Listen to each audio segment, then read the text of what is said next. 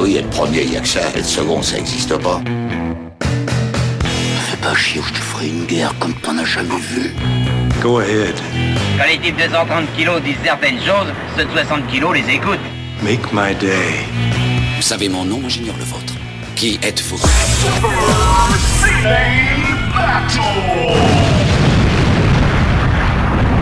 Le second, c'est un con. Super Ciné Battle, c'est le podcast où nous établissons le classement ultime du cinéma. Nous prenons vos listes de films que vous nous adressez pour les classer du meilleur au pire afin d'obtenir LA liste ultime. Ceci est notre épisode 129. Et ouais, Eh 129. ouais, eh ouais. Et celui qui s'en réjouit, c'est Stéphane Boulet, alias Plugin Baby. Hello papa, le, le batteur en chef du groupe Canada's Bike from Akira.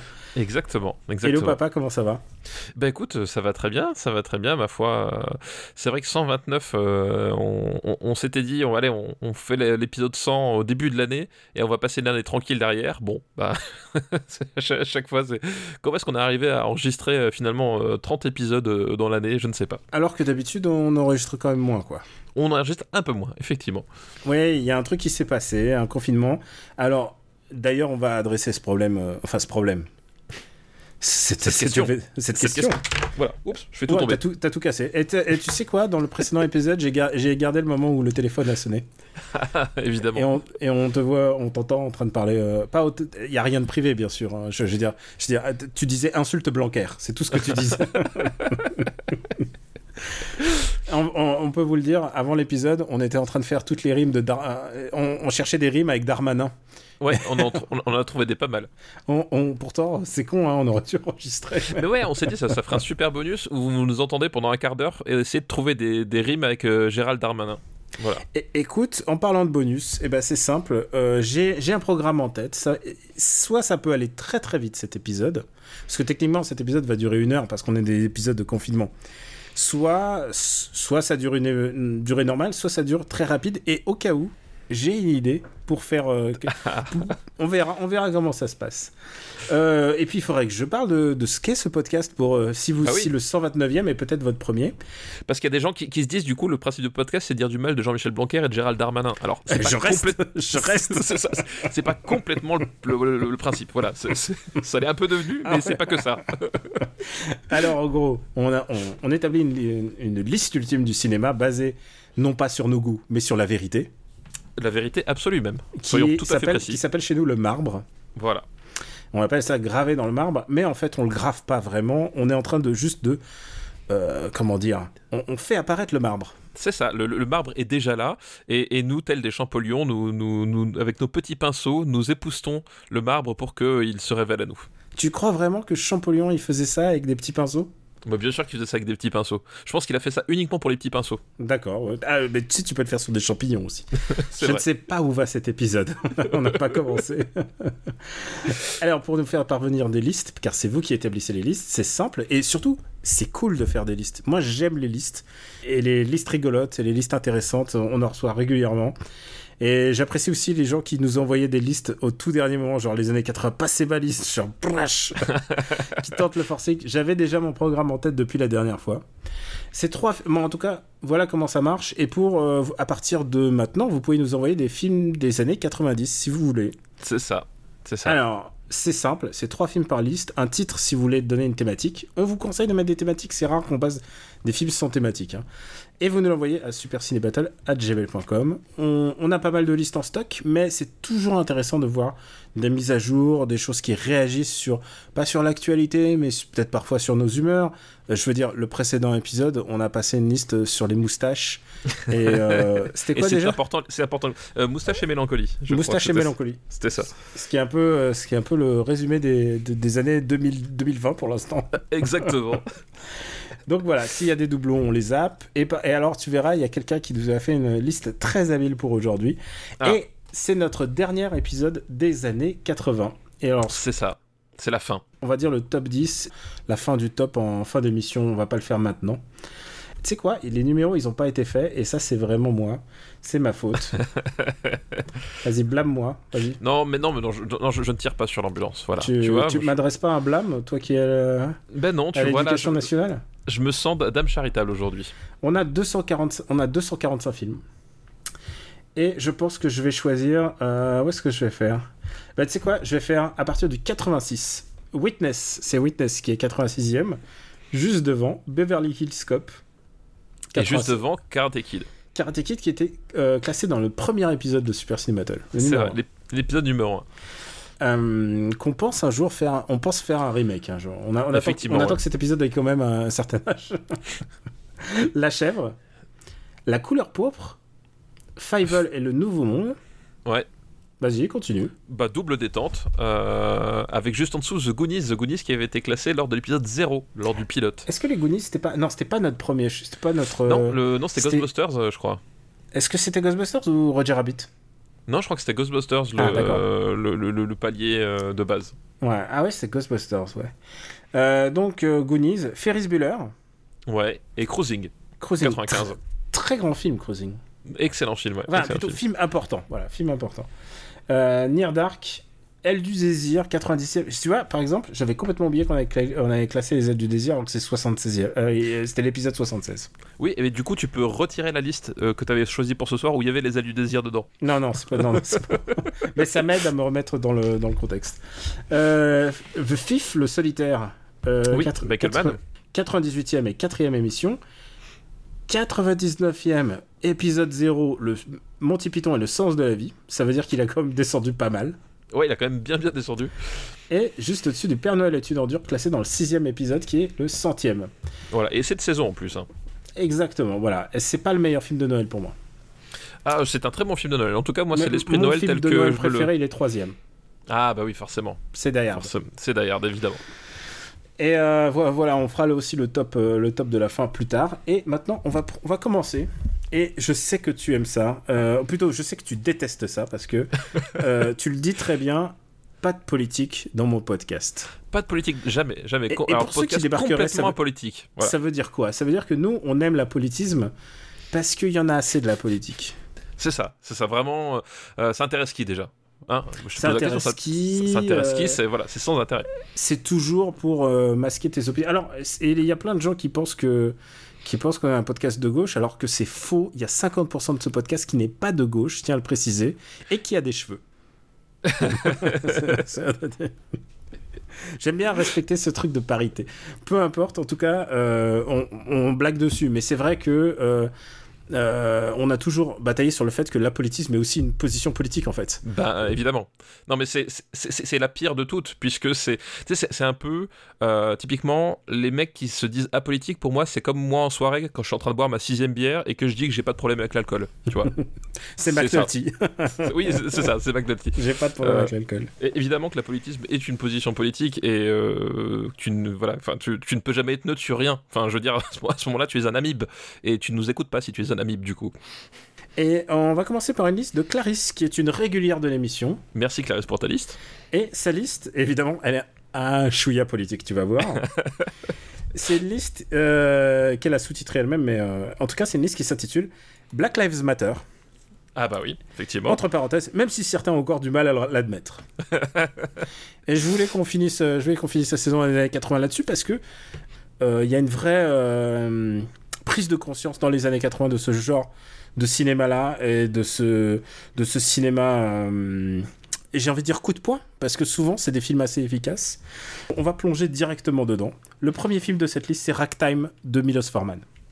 Ah, en Ragtime. Oh, je pensais pas qu'on allait parler de Ragtime un de ces jours parce que est-ce qu'il est vraiment. euh, je sais pas, il doit pas être beaucoup de proposé à mon avis. Alors non, je pense pas que. Attends, tu veux que je, je regarde Parce que. Non, non, c'est- juste effectivement, c'est- pas le, euh, c'est pas le film de Miloš Forman le plus. euh, Non, Ragtime, c'est clairement pas le film. C'est, c'est un de ces, c'est un. Déjà, c'est un film des années 80 de Milos Forman, donc il a de la concurrence avec avec Amadeus, donc déjà c'est compliqué. oui, c'est clair. Je pense qu'Amadeus a fait de l'ombre sur énormément de la, la filmo de Milos Forman avant et après. Oui, bah ouais, non, mais c'est sûr qu'effectivement, Amadeus, enfin, on, on- on l'a classé, on en a parlé. euh, c'est quand même un. Il, il est classé où chez, chez nous? Amadeus, il est. euh, Amadeus haut. sixième, voilà. Sixième. il est sous Blade Runner et au-dessus de, des l'aventurier des. Voilà. Donc autant dire qu'on l'aime quand même beaucoup. C'est un chef-d'œuvre absolument, absolument fabuleux. Et c'est vrai que du coup, c'est, il a peu tendance à être l'arbre qui Il est cache la au-dessus de forêt. The Abyss, il est au-dessus de The Thing, il est au-dessus de Zoo. Voilà, c'est juste pour situer le film, quoi. C'est pour, juste pour dire à quel point on aime ce film, quoi. Euh, effectivement, en plus, pour le coup, euh, Ragtime, c'est aussi un film euh, à, à, thématique musicale, puisque... le Ragtime est une musique. Le Ragtime est une musique, effectivement. est du une musique... début du siècle américain, même avant, même avant. Et pour expliquer un peu, un peu ce que c'est, c'est souvent basé sur le piano en instrument principal, mais pas forcément. Euh, il y avait un il y avait un musicien très connu qui s'appelait euh, Scott Joplin de Ragtime. C'est un, un genre musical qui a été énormément représentatif euh, des Afro-Américains de ce siècle, de, de ce moment de l'histoire-là. C'est le prélude du jazz. Voilà. Je, je pense pas qu'on puisse mieux résumer ça que par c'est du proto-jazz. Oui, voilà, c'est du proto-jazz, effectivement, c'est euh, c'est l'émergence d'une identité musicale, euh, euh, en tout cas aux États-Unis, voilà, de, des Afro-Américains. et évidemment, du coup, c'est quand, quand tu es à la fois une minorité et qu'à la fois tu, tu, tu, tu, débarques avec un style musical qui n'est pas celui le plus communément accepté, bah forcément, voilà, c'est aussi une source de tension. et voilà, et ce film, effectivement, va, va, va plonger euh, aux sources du, ragtime et de cette époque-là. Euh, et euh, qu'est-ce que je veux dire? Et, c'est marrant parce que du coup, je sais pas si tu te rappelles, mais c'est un, un, un, film où on va retrouver James Cagney dedans.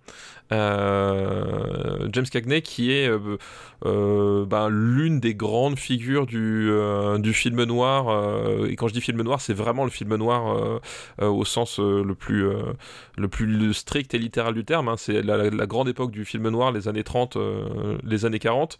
Euh, c'était une gueule de, cinéma comme ça, et euh, on, ça fait super bizarre de, de se retrouver avec, avec cet acteur-là qui, qui réutilisé comme ça, quoi. Parce que... Et ça doit être un de ses derniers films en plus, vu, vu l'époque. Euh, oui, oui, c'est un tout parce qu'il mhm. a dû mourir quelques années après. Enfin, euh, je sais pas s'il en a fait beaucoup d'autres après. Il est décédé en 86, donc oui, ça doit être vraiment dans un mouchoir de poche, quoi. Voilà, c'est vraiment. Si, Là, on parle d'un film de 81, voilà. Donc c'est un de ses derniers films. Donc si c'est pas son dernier, c'est un de ses, un de ses derniers. Et euh, du, du, coup, ça, ça c'était un truc qui, qui, qui, était, qui faisait très bizarre en fait quand j'ai redécouvert Ragtime. C'est dire putain, ce James Cagney, je, voilà, je, je, je, j'ai pas souvenir d'avoir beaucoup vu en couleur en fait, si tu veux.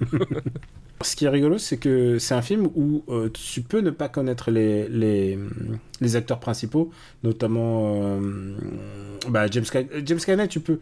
Mais par exemple, le rôle, le rôle principal, c'est Elizabeth McGovern, qui est bah, euh, je, veux pas faire d'insultes, elle a, elle a joué dans Once Upon a Time in America.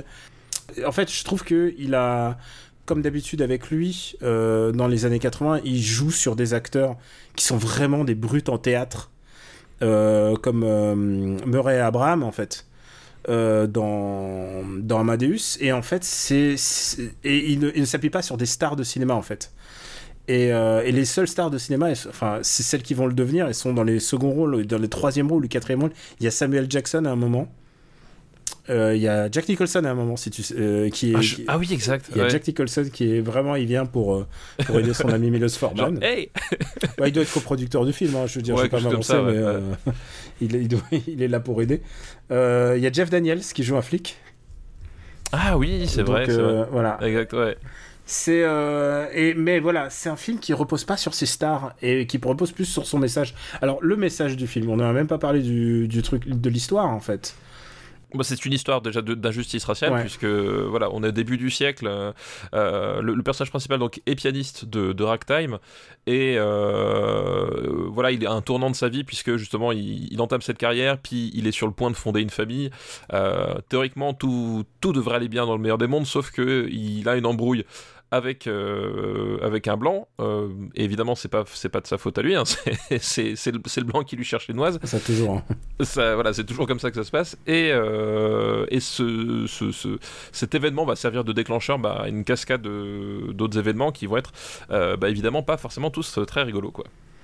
Et oui, voilà, en fait, c'est un enchaînement. et effectivement, et c'est une histoire assez injuste, évidemment. Bah oui, évidemment. Bah, de toute façon, plus, qu'un jeu, c'est-à-dire, c'est, c'est, ça peut pas finir bien. Ça ne peut pas finir bien. C'est, enfin, et, là, on est vraiment, pour le coup, ce, que, ce, que, ce, qui intéresse Miloš Forman ici, c'est vraiment l'injustice élevée en, termes de euh, règles sociales, en fait. Euh, c'est vraiment le, c'est injuste d'un point de vue, euh, d'un point de vue moral, d'un point de vue extérieur, mais tu ne peux rien faire parce que la société est organisée comme ça et que de toute façon, tu, tu vois bien que les personnages incriminés n'ont aucune forme de, de crainte à, à avoir au-delà de simplement s'engueuler se, se, avec, le, avec le personnage principal. Quoi. Donc euh, oui, c'est de l'injustice dans, dans, ce cas-là de, plus euh, euh, de plus intolérable. Quoi. Et c'est un film qui aurait pu être un, très, très oscarisé. Je pense que 20 ans plus tard, 15 ans plus tard, ça aurait été un film ultra oscarisable si tu mets Denzel Washington, si tu lui mettais Denzel Washington, je pense que c'est un film qu'il a volontairement fait pour pas être commercial. Je pense. Hein.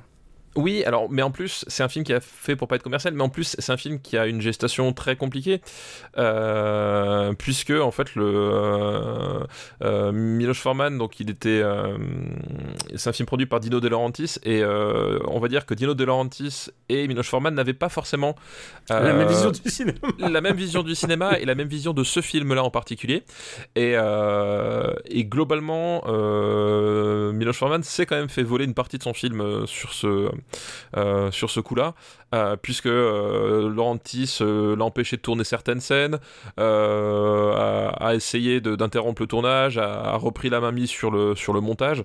Donc c'est un film qui, est assez, assez monstrueux dans ce sens-là, puisque il y a, tu, tu, il, il, il, a, il a des vrais problèmes euh, narratif et de rythme, en fait, il y, a des scènes que tu, dont tu comprends pas forcément l'utilité, euh, d'autres trucs qui, euh, à un moment donné, tu sais pas pourquoi est-ce qu'on on, s'attarde pas plus dessus. Enfin, il y a vraiment, c'est un film qui vraiment a souffert de ce, de, ce côté, de ce, de cette mauvaise entente entre son producteur et le, et le réalisateur, quoi. Est-ce que tu l'aimes?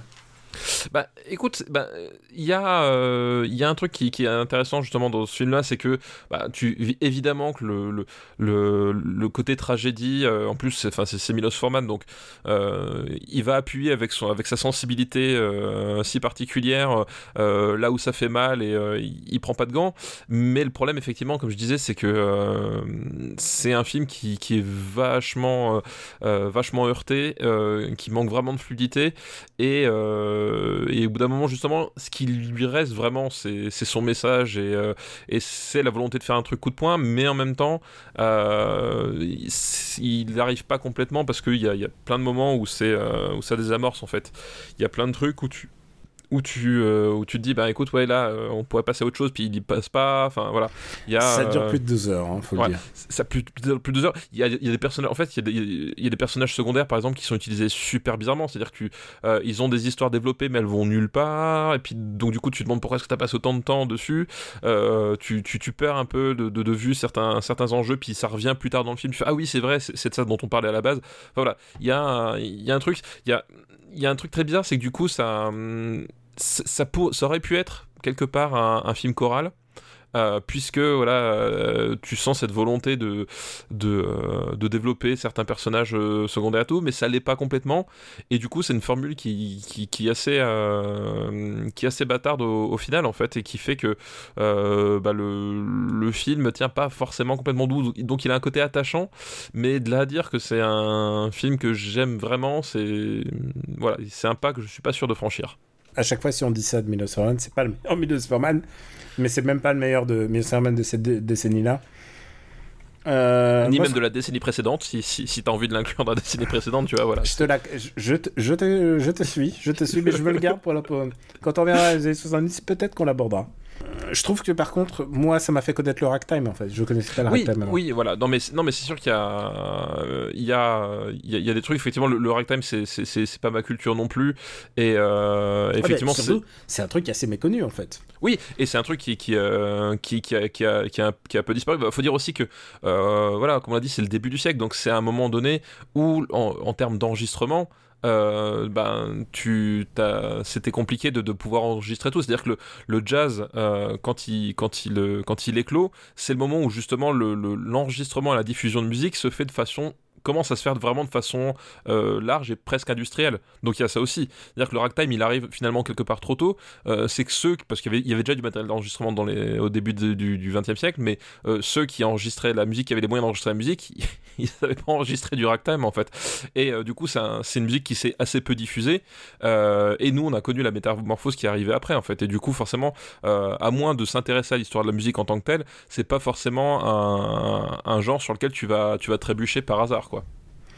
Euh, voilà, c'est il, il faut il fallait faut le connaître quoi. En fait, c'est un, un aspect de cette culture que je connaissais absolument pas avant de, voir ce film, que je trouve euh, mal aimé. Je trouve sans doute trop mal aimé par rapport à ce qu'il est. Ah, je sais pas. C'est vrai qu'il il, il a, on va dire qu'il est clivant ce, film, mais comme euh, euh, comme Miloš peut être clivant aussi, parce que pareil, air, tout ça. Enfin, il y a, y a toujours des, choses à, redire. Euh, moi, je pense que c'est un, film malade qui, qui, voilà, qui reste attachant, euh, mais qui, euh, qui n'arrive pas à déployer ses ailes. On va dire quelque chose comme ça. C'est que je pense que peut-être s'il avait eu vraiment le contrôle de, son film et du montage. Euh, Ouais. surtout du montage, je pense, parce qu'il y, y avait des vrais problèmes de montage. Euh, Peut-être que ça aurait vraiment pu donner une, un- la fresque poignante qu'il essaye d'être. Euh, là, il y arrive qu'à moitié, on va dire. Euh, citons dans les acteurs, je voulais juste dire, c'est Moses Gunn qui joue Booker T. Washington. Oui, c'est vrai. Et Moses Gunn, c'est un acteur qu'on, qu'on- les gens qui ont vu de la Black Expo connaissent un petit peu, puisqu'il était dans Shaft quand même. Tout à fait. Et lui était un grand acteur shakespearien, mais aussi de comédie musicale. Et alors, je viens de vérifier, et tu sais qui a fait ses premiers pas au cinéma dans ce film-là? Non, qui? Alors, Samuel Jackson. Ah oui, tu- euh, oui, oui. Mais Tu veux Jeff, euh, Jeff Daniels, je pense que c'était un de ses premiers. Mais alors, Norman Mailer, l'écrivain, Ah oui. il joue l'architecte au début. Ah putain, alors oui, alors, faut... ouais, alors ça, tu vois, j'aurais j'aurais jamais su, tu vois. Ah non, tu vois, c'est fun fact. Pour une fois qu'on est, on, on est raccord sur un fun fact. Voilà, qu'on est pointu. voilà. Euh, moi, c'est un film que j'apprécie, mais voilà, je pense que euh, c'est un film, euh, c'est un film bancal, mais précisément à cause de des, bah, des conditions dans lesquelles il a été fait. Oui, non, c'est- sûr que c'est sûr que ça, ça a énormément Mais- joué. Il Mais ça films- fonctionne. Mais ça fonctionne. Voilà, il y, a- il y a des films qui en ressortent grandis. Bah lui, voilà, il, en ressort un petit peu amoché, quoi. Un film musical, euh, je, enfin, c'est pas, c'est pas un film musical vraiment, mais ça fait. Non, alors c'est oui, c'est pas une comédie musicale, hein, c'est pas non, justement non, c'est pas, La. La Land, c'est pas, voilà. Où est-ce qu'on le mettrait? Euh,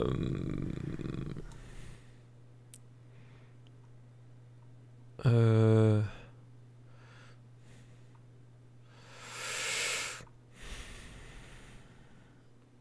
Je regarde. Pour moi, déjà, je préfère la balade de Narayama. Ah oui. voilà, ça, ça, c'est déjà.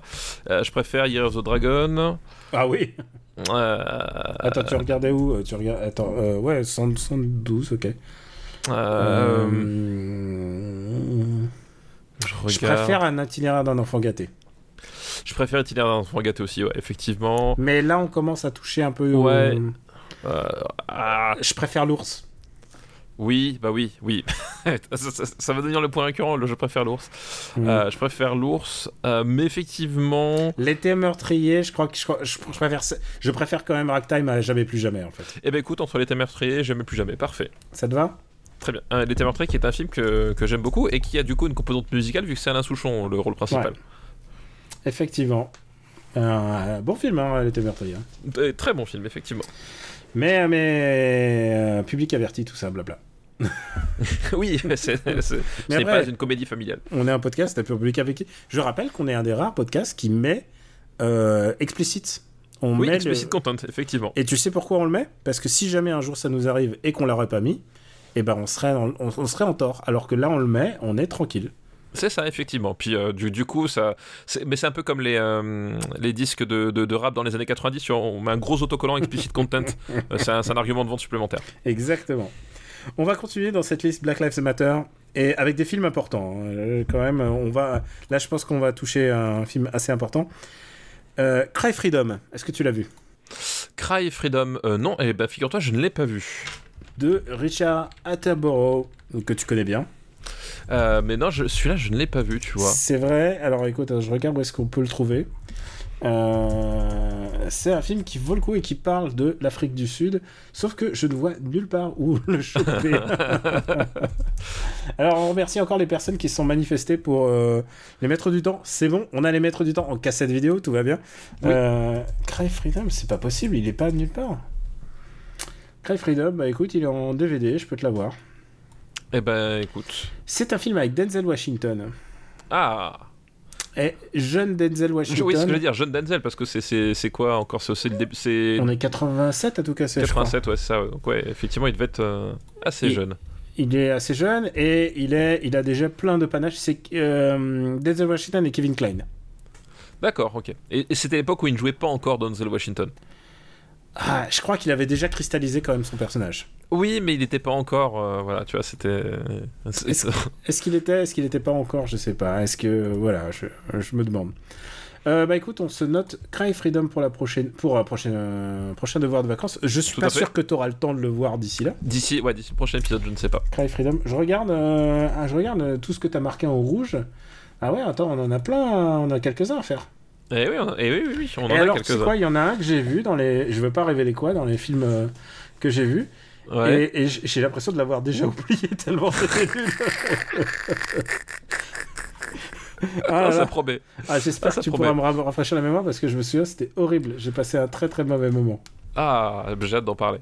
Regarde la couleur rouge et de... essaye de deviner lequel des films. Parce que les, les films rouges, c'est ceux qu'on a vus. Essaye de deviner lequel. Ah, attends, du coup, parce que je je l'ai pas mis sous, le- sous les yeux. Il, il est où Il est où, il est où?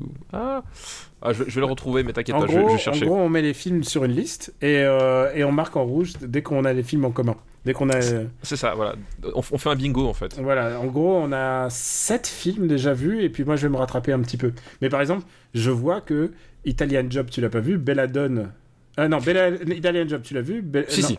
Mais Italian Jump, je l'ai vu, c'est moi qui l'ai Belladone, vu. tu l'as vu La flûte à six schtroumpfs.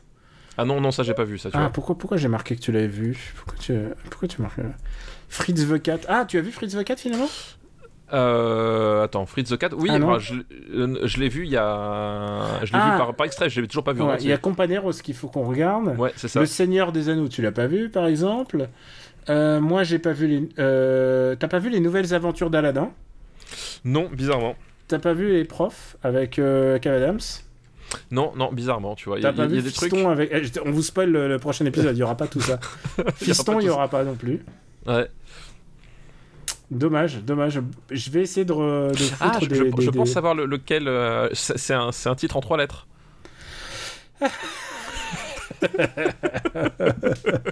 ok. On peut rien te cacher.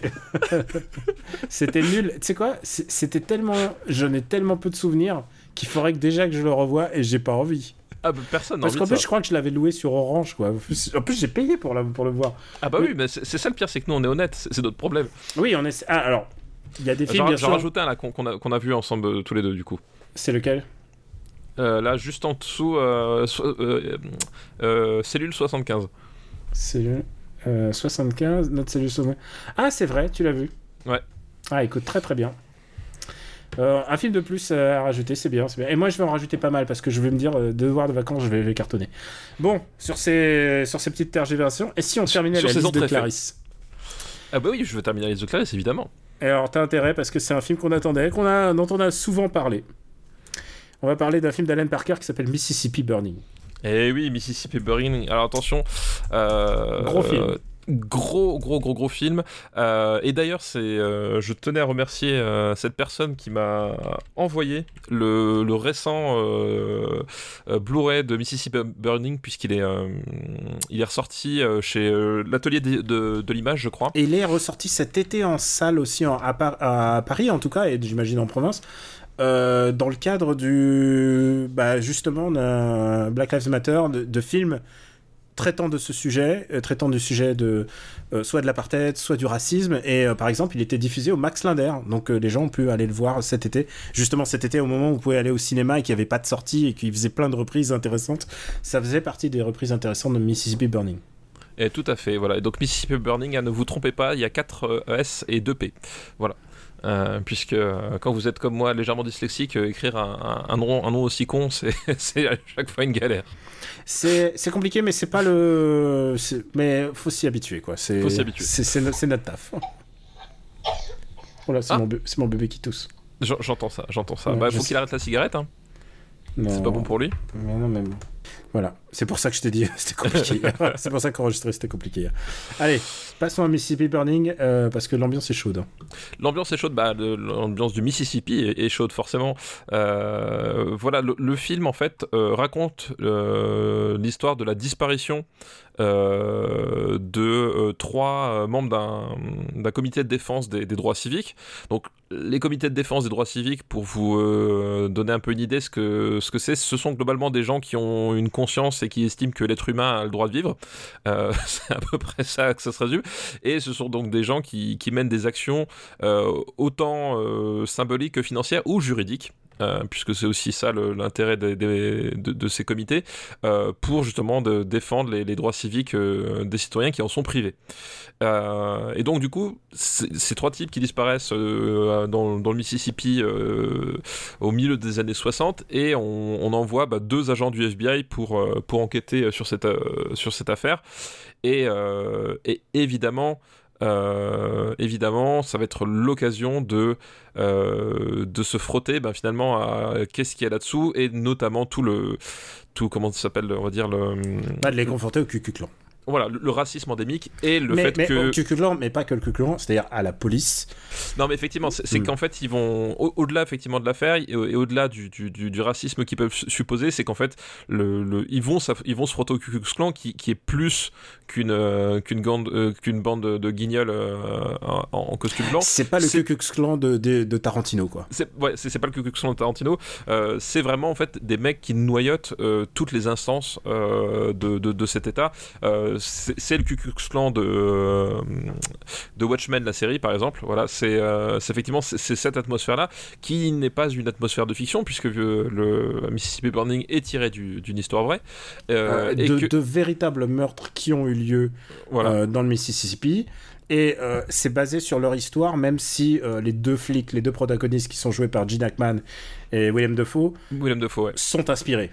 Voilà. Tous les Donc, personnages principaux sont inspirés, mais euh, mais voilà, les... Bah, c'est- tiré d'une histoire vraie, c'est-à-dire qu'en Mm. fait, il y a, il y a le- le- le- l'histoire euh, qui, euh, qui, qui- la vraie histoire avec un grand H, et le fait, euh, justement, après de la, de la, de la- de la romancer, de, de, de simplifier certaines choses, de, de, d'analyser les choses sous un, un autre angle pour faire la, de la narration. C'est ce que, enfin, de toute façon, c'est, c'est une des grandes marques de, d'Alan Parker, en fait, quand il pense bien euh, dans, dans son cinéma, parce que euh, Midnight Express, euh, Birdie, euh, euh, Evita, euh, The Commitments, c'est à chaque fois des histoires qui sont tirées de, euh, de véritables euh, moments moments d'histoire, moments d'histoire, mais qui sont à chaque fois racontés de façon cinématographique. Et c'est là justement, le, le- le- à mon sens, le grand d'Alan Parker, c'est que quand il, il prend un- une histoire vraie pour en faire un film, il fait avant tout un film en fait. C'est-à-dire qu'il il- c'est pas un type qui va qui va dire je fais une histoire vraie et qui va vouloir euh, coller à tous les détails euh, de façon euh, encyclopédique et qui est en fait une, gageure, une gageure parce qu'en fait c'est impossible à faire, même, euh, même pour, pour, n'importe qui. Et du coup, plutôt que justement tenter cet impossible-là et faire un, film qui n'a pas d'intérêt parce qu'il est, il est, il est sclérosé par le, par le devoir de mémoire d'une certaine façon, euh, Alan Parker fait avant tout du cinéma, c'est-à-dire que euh, qu'est-ce, quel est l'intérêt dramaturgique euh, qu'il y a dans cette histoire à- qui est digne d'être racontée, puisque voilà, des histoires avec le, avec le Ku Klux Klan, il y, a un- il y en a eu euh, malheureusement des, des centaines. Trop, le- ouais. le- il y en a eu beaucoup trop. Le Mississippi, c'est pas le seul État qui, qui était, j'y étais, j'espère que c'est toujours, c'est plus le cas, mais qui était noyauté par le, le Ku Klux Klan à l'époque. Donc, pour quitte à choisir cette histoire, quel est l'élément dramaturgique que, moi je vais, en, tirer Et justement, il y a, ce, y a ce- ce- ce- cette narration, cette espèce de, de, relation avec ces deux flics qui arrivent sur le cas, qui savent pas trop ce qu'ils font là et pourquoi est-ce qu'ils sont là et qui en fait vont euh, vont vont découvrir euh, les choses les unes après les autres et qui vont finalement tomber des nues et qui Et vont, qui vont se sentir investis. voilà et, et qui vont d'un seul coup effectivement et c'est ça c'est ça à mon avis effectivement tu as tout à fait raison le- la clé de Mississippi Burning c'est qu'un d'un seul coup ces types ont une révélation c'est-à-dire que c'est pas une enquête euh, comme les autres et ils ont cette révélation et ils ont à un moment donné juste ils sont ils sont dans la position où finalement ils doivent choisir leur camp et, euh, et ils vont choisir le, le- ils vont choisir le camp du bien euh, parce que c'est la seule chose à faire quoi. Parce que, parce que on n'a pas de choix. C'est vraiment, c'est soit tu fais partie du, du clan des mauvais, là. C'est vraiment, il y a, il y, a, y a un rapport manichéen. C'est-à-dire que le Ah oui, clan, il n'y a oui. rien pour les racheter. Non, Et, et- c'est et ça. c'est normal parce que tout film qui considérait qu'il faut, il faille racheter le Klan, je pense que il faut qu'il, faut qu'il aille chez les fous. Oui, non, mais c'est ça, eff- effectivement. Et c'est vraiment ça. C'est-à-dire qu'à un moment donné, on est, euh, et, on, est au-delà, justement, de la simple opinion politique. Euh, c'est qu'à un moment donné, c'est une histoire de. c'est une histoire simplement d'hu- d'humanité. C'est à un moment donné, c'est soit t'es soit contre, soit t'es pour, mais tu peux pas. euh, si tu si tu t'es dans la position de celui qui se dit oui mais attendons attendons d'écouter leurs arguments quel argument tu as pour faire un lynchage Enfin, je veux dire, voilà, c'est au bout d'un moment, voilà, tu dois prendre position. Et ces types-là, justement, vont avoir cette révélation-là, euh, vont, être- vont se rendre compte de, que, que cette affaire n'est pas une affaire comme les autres pour cette raison-là, et qu'il va falloir se positionner, et que euh, euh, en se positionnant comme ça, ils vont se retrouver à lutter contre des forces qu'ils n'imaginaient pas, parce que euh, justement, ils, sont à milieu d'imaginer le, le pouvoir qu'a le Ku Klux Ku Klux Klan, quoi. Et euh, évidemment, c'est une œuvre fictionnelle basée sur des, sur des réalités. C'est-à-dire, il y avait un vrai cas et le cas a servi, sauf que le problème, c'est que pour des raisons de droit, tu peux pas prendre les mêmes noms. Tu peux pas prendre les- donner les mêmes noms d'agents. Il y a eu des, aussi des protestations contre ce film et je me rends compte aujourd'hui, euh, 20 ou 30 ans plus tard, c'est combien? 30 ans plus tard Euh, ouais, ça, oui, sur, le coup, fait 30 ans plus que, tard. euh, sur le fait que tout d'un coup, moi j'ai jamais été, j'ai jamais envisagé les films comme ça à l'époque et, c'est pour ça qu'il existe des, que la critique doit être faite euh, sur le temps, c'est-à-dire que tu dois réévaluer euh, une œuvre sur le temps Euh, du white savior en fait, c'est-à-dire que c'est finalement deux blancs qui viennent sauver les noirs et tout ça, mais c'est basé sur une histoire vraie en fait. C'est que là, il y a la limite de l'histoire vraie. À ce moment, est-ce que tu dois rentrer dans une œuvre fictionnelle et changer à tel point le l'angle de la réalité? Je sais pas. En tout cas, le film que je peux te dire que quand je l'ai vu la première fois, Mississippi Burning, je me suis senti, je me suis senti genre, euh, je, me, je me suis pris un coup dans la gueule quoi. Je me suis pris un coup dans la gueule parce que bien sûr, t'en entends parler de, de, de, euh, de la ségrégation. Bien sûr que t'en entends parler. Euh, on en a tous entendu parler des, des rassemblements de Klux Klan, des lynchages et tout ça. Mais que c'est ça l'effi- l'efficacité d'Alan Parker, c'est que au gamin que j'étais quand je l'ai vu, ça m'a filé, filé un coup. Est-ce que ça vaut comme un film pédagogique? Est-ce que ça vaut comme, comme... Je ne sais pas. Mais en tout cas, ce que je peux dire, c'est ce que je peux attester, c'est l'efficacité de ce film. Non, mais complètement. Et effectivement, enfin, pour euh, moi, c'est vrai que la, la- la problématique du White Savior, je j'ai pas vraiment d'avis tranché dessus parce que je trouve qu'il y, a- il y a des fois, c'est euh, ça peut tomber dans le procès d'intention, euh, puisque on- effectivement, il y, a, il y a parfois le côté euh, le, côté de l'époque. bon, il y a beaucoup de choses à remettre dedans. Et effectivement, à un Et moment ça donné, dépend aussi de comment tu représentes tous les personnages. c'est ça, pas seulement les protagonistes, mais aussi ça. les personnages secondaires. J'imagine que Spike Lee doit détester ce film, comme Spike Lee déteste tous les films qui parlent du sujet, sauf les siens.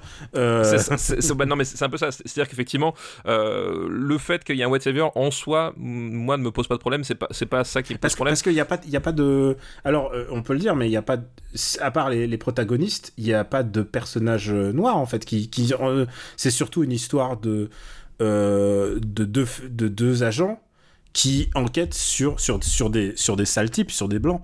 Mais il n'y jamais, il y avait jamais de grosse interaction. D'ailleurs, il y a Frances McDormand déjà dans, dans ce film-là, tu t'imagines? Déjà à l'époque, euh, elle faisait barrage à, aux, aux fachos.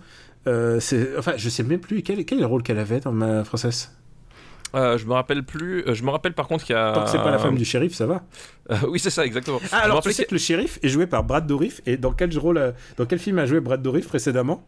Dans Ragtime. Ah, bah, dans Ragtime, effectivement. Euh, il a une bonne tête de raciste, Ra- Ra- Brad Dourif. hein, voilà, et, vous connaissez, et vous connaissez euh, Brad Dourif parce que euh, il a C'est joué. Chucky C'est Chucky, c'est vrai. C'est Chucky, la poupée Moi j'allais dire qu'il a joué, il a joué euh, dans Le Seigneur des Anneaux surtout. Oui, il, il joue- Langue de Serpent, il fait un peu le, le Manuel Valls de Saruman, mais c'est surtout Chucky en fait, Brad Dourif. il joue un rôle dans Dune, mais surtout, c'est un personnage dans un film qu'on n'a pas vu des années 70, mais qui est très important pour moi, et un film de Milos Forman. Est-ce que ça te va comme indice? Ça me va comme indice. Euh, non, mais effectivement, le, le- voilà, là, là, le, le- la- pour moi, la problématique en soi, c'est-à-dire que tu, c'est un film qui se déroule dans, les- dans les années 60 avec deux agents du FBI qui vont enquêter sur un milieu et Après, en fait, tout dépend de l'histoire que tu veux raconter. C'est-à-dire que si tu, tu, te mets à transformer tous les, tous les personnages pour une histoire de représentation, bah à ce moment-là, tu racontes plus le, le, même film, et en soi, c'est pas un problème. Mais disons que c'est toujours délicat, à mon sens, de reprocher à un film de ne pas raconter l'histoire que t'aimerais qu'il raconte, en fait. C'est ça euh, qui me pose problème avec l'histoire du White Savior, c'est qu'il y, a des vrais y a des vrais films où ça pose des, des vrais soucis, et d'autres films où, en fait, c'est finalement, tu reproches au film de pas raconter ce que toi t'aimerais qu'il raconte.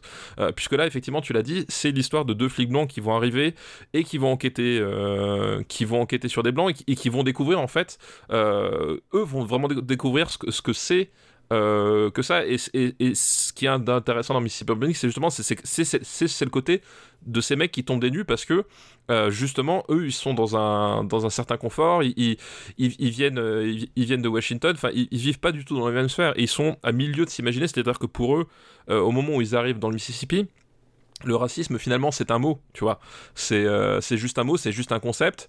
Euh, et, là d'un seul coup ils comprennent la mécanique. Et ils comprennent la mécanique pourquoi? Parce que justement ils, s'approchent euh, au plus près de, de, de, ces types là c'est à dire qu'ils vont les interroger ils vont les fréquenter. Ils vont ils vont se frotter à leurs idées et, se dire et, voir à quel point justement à, quel point c'est intolérable. Donc c'est cette histoire là qu'on raconte. Effectivement si tu avais pris un, membre du, du FBI noir dans les années 60 t'aurais raconté un tout autre film.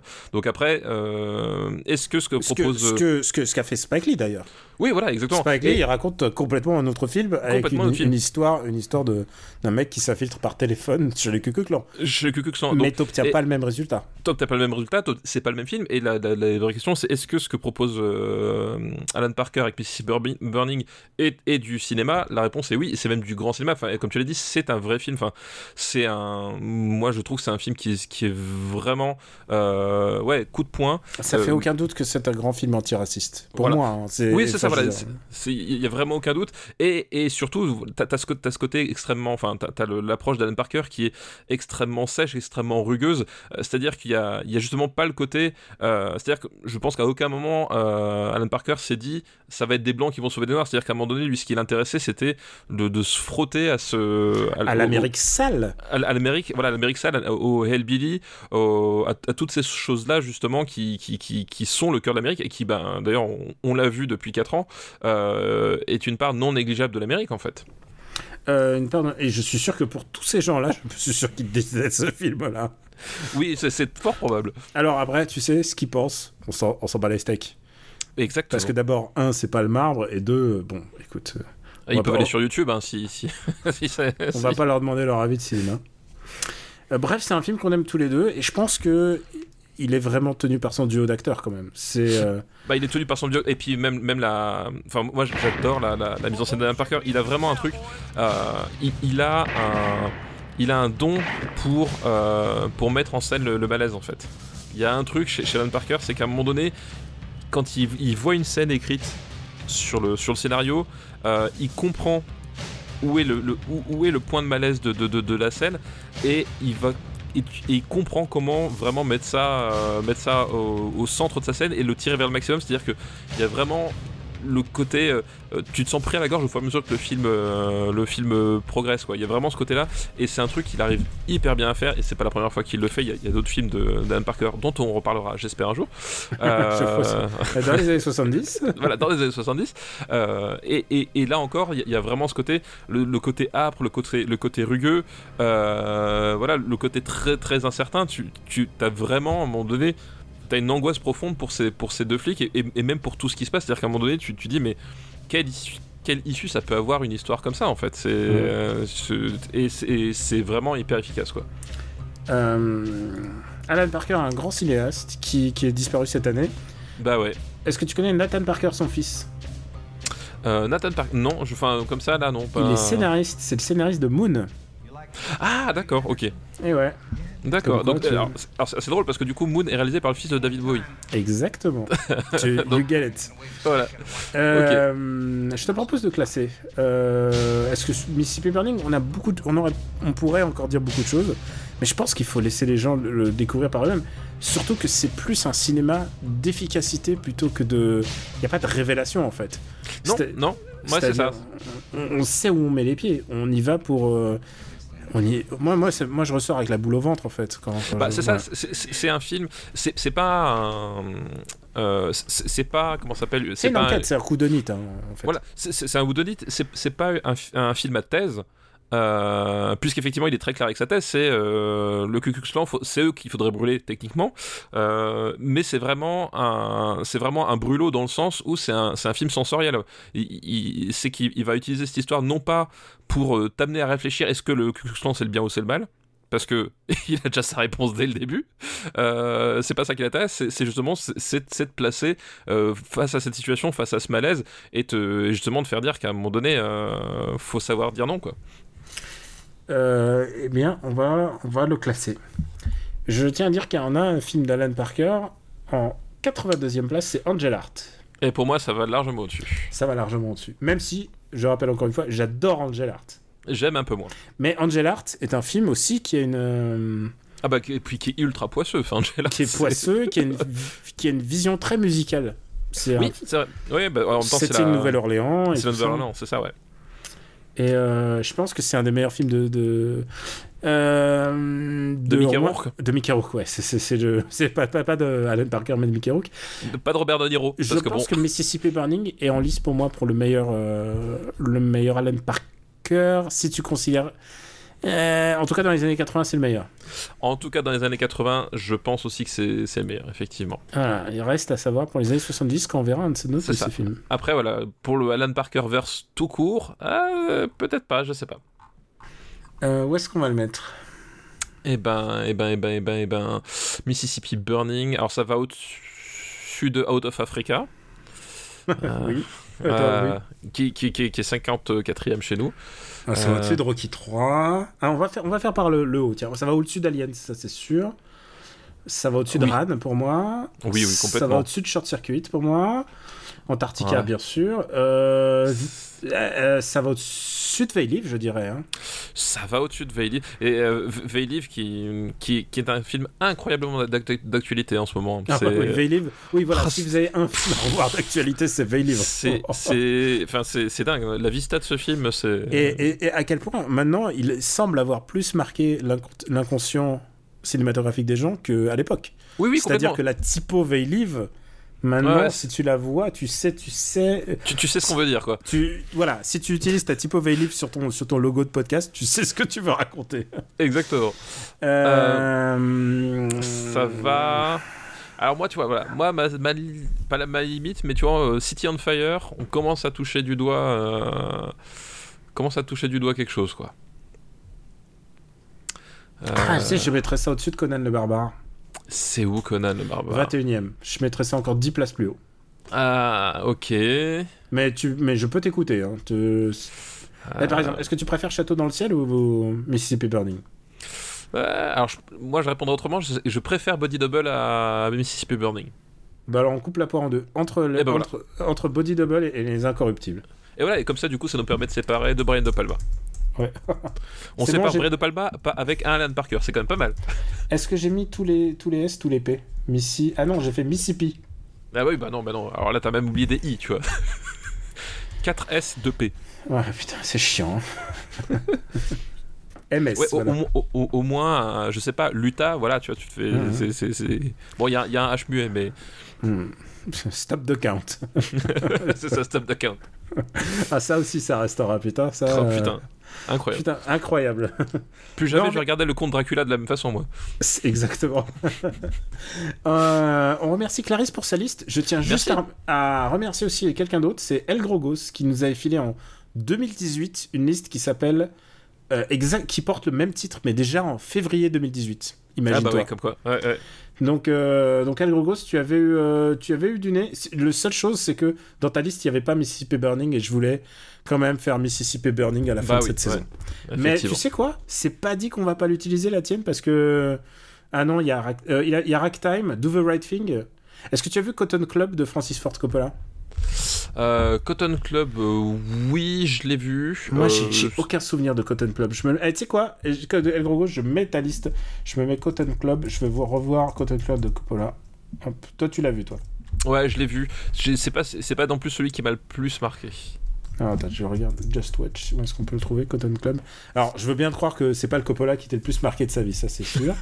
mais, euh, Oui, voilà, encore une fois, euh, voyons de qui on parle. Quoi. Il est dispo sur Canal+, Ups, Oups, Oups, Oups, on n'a pas Canal+, et Apple TV. Ok, on peut payer, euh, faudra payer là. Mais ça a l'air bien. C'est écrit chercher Diane Lane et tout, ça me parle. Bob Hopkins et James Remar, jeune. Je, mais bien sûr, euh, ce soir, ce soir, je vais le regarder, mon gars. Il y a même Nicolas Cage. Hein. Il y a même Nicolas Cage. Euh, bah, Coppola. Bah oui, évidemment. Et euh, bah, on remercie Clarisse pour cette, son excellente liste. Merci Clarisse pour ta liste, effectivement. Comme on arrive déjà à la fin de l'émission, mine de rien, on est quand même en émission euh, hebdomadaire. C'est vrai, c'est vrai. C'est une liste qui nous est envoyée par Arnaud. Merci Arnaud pour ta liste. Et c'est une liste très habile qui utilise bien le lore de Super CD Battle. C'est une liste, c'est une liste qui s'appelle une liste avec deux films déjà classés pour quand il n'y a pas le temps. Ah, ça, bien joué, bien, joué. Ah, ça, ça, c'est malin, ça c'est futé, tu vois. Et, et alors, le premier film de cette liste, c'est Witness de Peter Ah bah oui. Weir. Ouais. Et alors, où est-ce qu'il est? Tiens, reparlons de, de Witness. Witness est 86e, donc bien classé. Il est juste au-dessus de Phil de Beverly Hills. Un bon film avec un Harrison Ford très très beau. Avec un Harrison Ford très, très, très impliqué, et des, et des Amish. Et des Amish. Euh, T'as pour souvenir de Witness, toi? Et un silo à grain. Moi, je, vraiment, c'est un film sur lequel il m'a. Genre, moi, j'avais. Un truc qui m'avait impressionné à l'époque, c'était la sensualité de tout. Genre, le, la représentation Ah bah, de la nature. Je pense que Peter Ware, quoi. c'est Peter Ware à son meilleur, et c'est Peter Ware qui essaie de me. Hum, qui me fait du. Du pré-malik, j'ai envie de dire. Il y, a un, il y a un truc très malikien, en fait. Je sais pas si c'est le fait des Amish, ou si c'est. euh, Oh, c'est déjà quelque chose qu'il avait, euh, euh, qu'il avait en lui. Enfin, je veux dire, Hmm. Picnic à Hanging Rock, on, on est aussi dans ce, dans ce genre de- d'atmosphère. hein. Donc ça c'est le premier film de cette liste. Euh, c'est un film avec euh, Viggo Mortensen, rappelons-le. Oui, c'est vrai, exact, exact. Et juste pour le rappeler, on, on en a parlé dans l'épisode 77. Alors est-ce que tu vas voir le, euh, est-ce que tu vas deviner le troisième, le troisième film, c'est ça? Le deuxième film, c'est Good Morning Vietnam de Barry Levinson avec Robin Williams. Ouais, effectivement, on avait parlé aussi, je me rappelle. Alors où est-ce qu'il est classé? Euh, Juste pour Good. Yep. Il est 150e euh, Il épisode est 80. 150e. C'est presque dur pour ce film au grand cœur quand même. C'est un film au grand cœur, mais qui, bah, justement, il est au-dessus du grand chemin, qui a aussi un C'est ça. film, voilà. qui- il, il- il est un peu pas naïf, mais si un peu. Enfin voilà, il- C'est une vision un chouïa. Oui, c'est naïf. C'est vraiment, c'est le problème, c'est la naïveté. C'est, en fait, il, il- il est naïf et en même temps, comme qu'au milieu du film, il fait un- une sorte de virage dramatique qui fonctionne pas complètement. Voilà, il y a un- il aurait mérité, quitte à être naïf, aller peut-être même encore plus dans le euh, dans ce dans ce créneau-là. Voilà, il y a réussi qu'à moitié, quoi, on va dire. Est-ce que tu vas deviner le troisième film? Euh, alors du coup, euh, Est-ce que tu vas trouver le lien logique entre les deux films Ouais, c'est ça. J'essaie de trouver le lien logique entre Good Morning Vietnam et, euh, et Witness. euh, Parce qu'il y a un lien logique? Ah, Oui, c'est bah, cool, c'est cool ça. Je, je pensais pas que ça allait faire même un game comme ça. Ouais, je... c'est du metagame là, c'est-à-dire Mm. que. C'est on- il a- c'est quelqu'un qui est un fidèle, qui a écouté le, le style et qui, qui se dit merde, comment faire pour, euh, pour Ah, passer non, mon film? Parce qu'il veut passer qu'un seul Bah, il a bien raison. Ah, ça, c'est Euh, vraiment, c'est le seul qui m'est, je crois que c'est le seul qui percé- fait ça à ce jour, donc euh, je, c'est pour ça que je lui dis bravo. J'ai reçu cette liste il y a 12 jours. Euh, non, j'arrive pas à trouver de lien logique comme ça là tout de suite. Alors, je répète, Peter Ware, Robin Williams. Ah, euh, alors un film avec, euh, euh, je vais dire, je vais dire une connerie, je vais dire un film avec, avec Peter Weir de Robin Williams. Euh, je me suis dit, euh, ça fait bah, du coup, du coup, Captain, My Captain. Captain, my Captain. Ah putain. Ah, bien vu, hein De bonne idée. Putain, hein. bien vu. Bien vu, bien vu. Non, à un moment, il faut dire valide. bravo. Non, non, effectivement, on s'incline, on s'incline. Donc, on va bien sûr parler du cercle des poètes disparus. Disparu. Disparus. La The Dead, Poet, Dead Society en VO. Film de 89 avec Robin Williams en tant qu'enseignant. En tant qu'enseignant, euh, et il y a Ethan Hawke en tant qu'élève. Oui, il y a Ethan Hawke et euh, je peux pas dire d'autres parce que je les connais pas les autres. euh, c'est Bah alors, il y a, y a euh, comment il s'appelle? Il y a, il y a Robert Sean Leonard qui joue dedans. Je le connais bien parce qu'en fait, il joue le Dr Wilson dans la série House. Ah d'accord, ok. Bah, Et- je- et en c'est- fait- ça, tu m'as perdu là. Et, et quand, et quand j'ai vu, euh, quand j'ai vu pour la première fois House, euh, que je suis en train de re-regarder en ce moment, euh, j'ai- j'ai- je me suis dit mais, mais c'est pas possible, c'est, le mec du cercle de poids disparu. Voilà, et du coup ça, m'a, ça m'avait toujours, euh, euh, ça m'avait toujours euh, surpris voilà, de le revoir euh, dans d'autres circonstances quoi. Et euh, c'est le film. C'est un film qui raconte l'arrivée dans un institut. Un institut très euh, très prout prout. Je sais pas comment Très, le dire. très traditionnel. Euh, voilà, c'est- une, euh, c'est une, c'est une académie, une, voilà, une, une académie privée extrêmement prestigieuse euh, qui, euh, qui, qui fait de la- une sélection euh, à une sélection à l'entrée de, de ses élèves, de ses enseignants. Voilà, c'est ce qu'on appelle nous une, une, une, une usine à une, une- usine à, à notes où le, le- le- la seule chose qui, finalement a du sens, c'est que on, on participe à la grandeur de l'institut. Voilà, c'est- le, euh, évidemment de- des les gens qui sortent de cet institut sont, sont des gens extrêmement euh, prisés parce que justement c'est très difficile d'y rentrer, c'est très difficile d'y rester et de maintenir le niveau qui est exigé. Et du coup derrière, voilà, c'est des gens qui sont destinés à un avenir brillant, à une carrière brillante. Euh, c'est le le summum de l'entre-soi et, et de la machine à finalement à, à- broyer les individus, puisque le, ce qui compte, encore une fois, c'est vraiment le blason, l'institut en elle-même, euh, qui, qui est vraiment placé au centre des préoccupations de, préoccupations de tout le monde.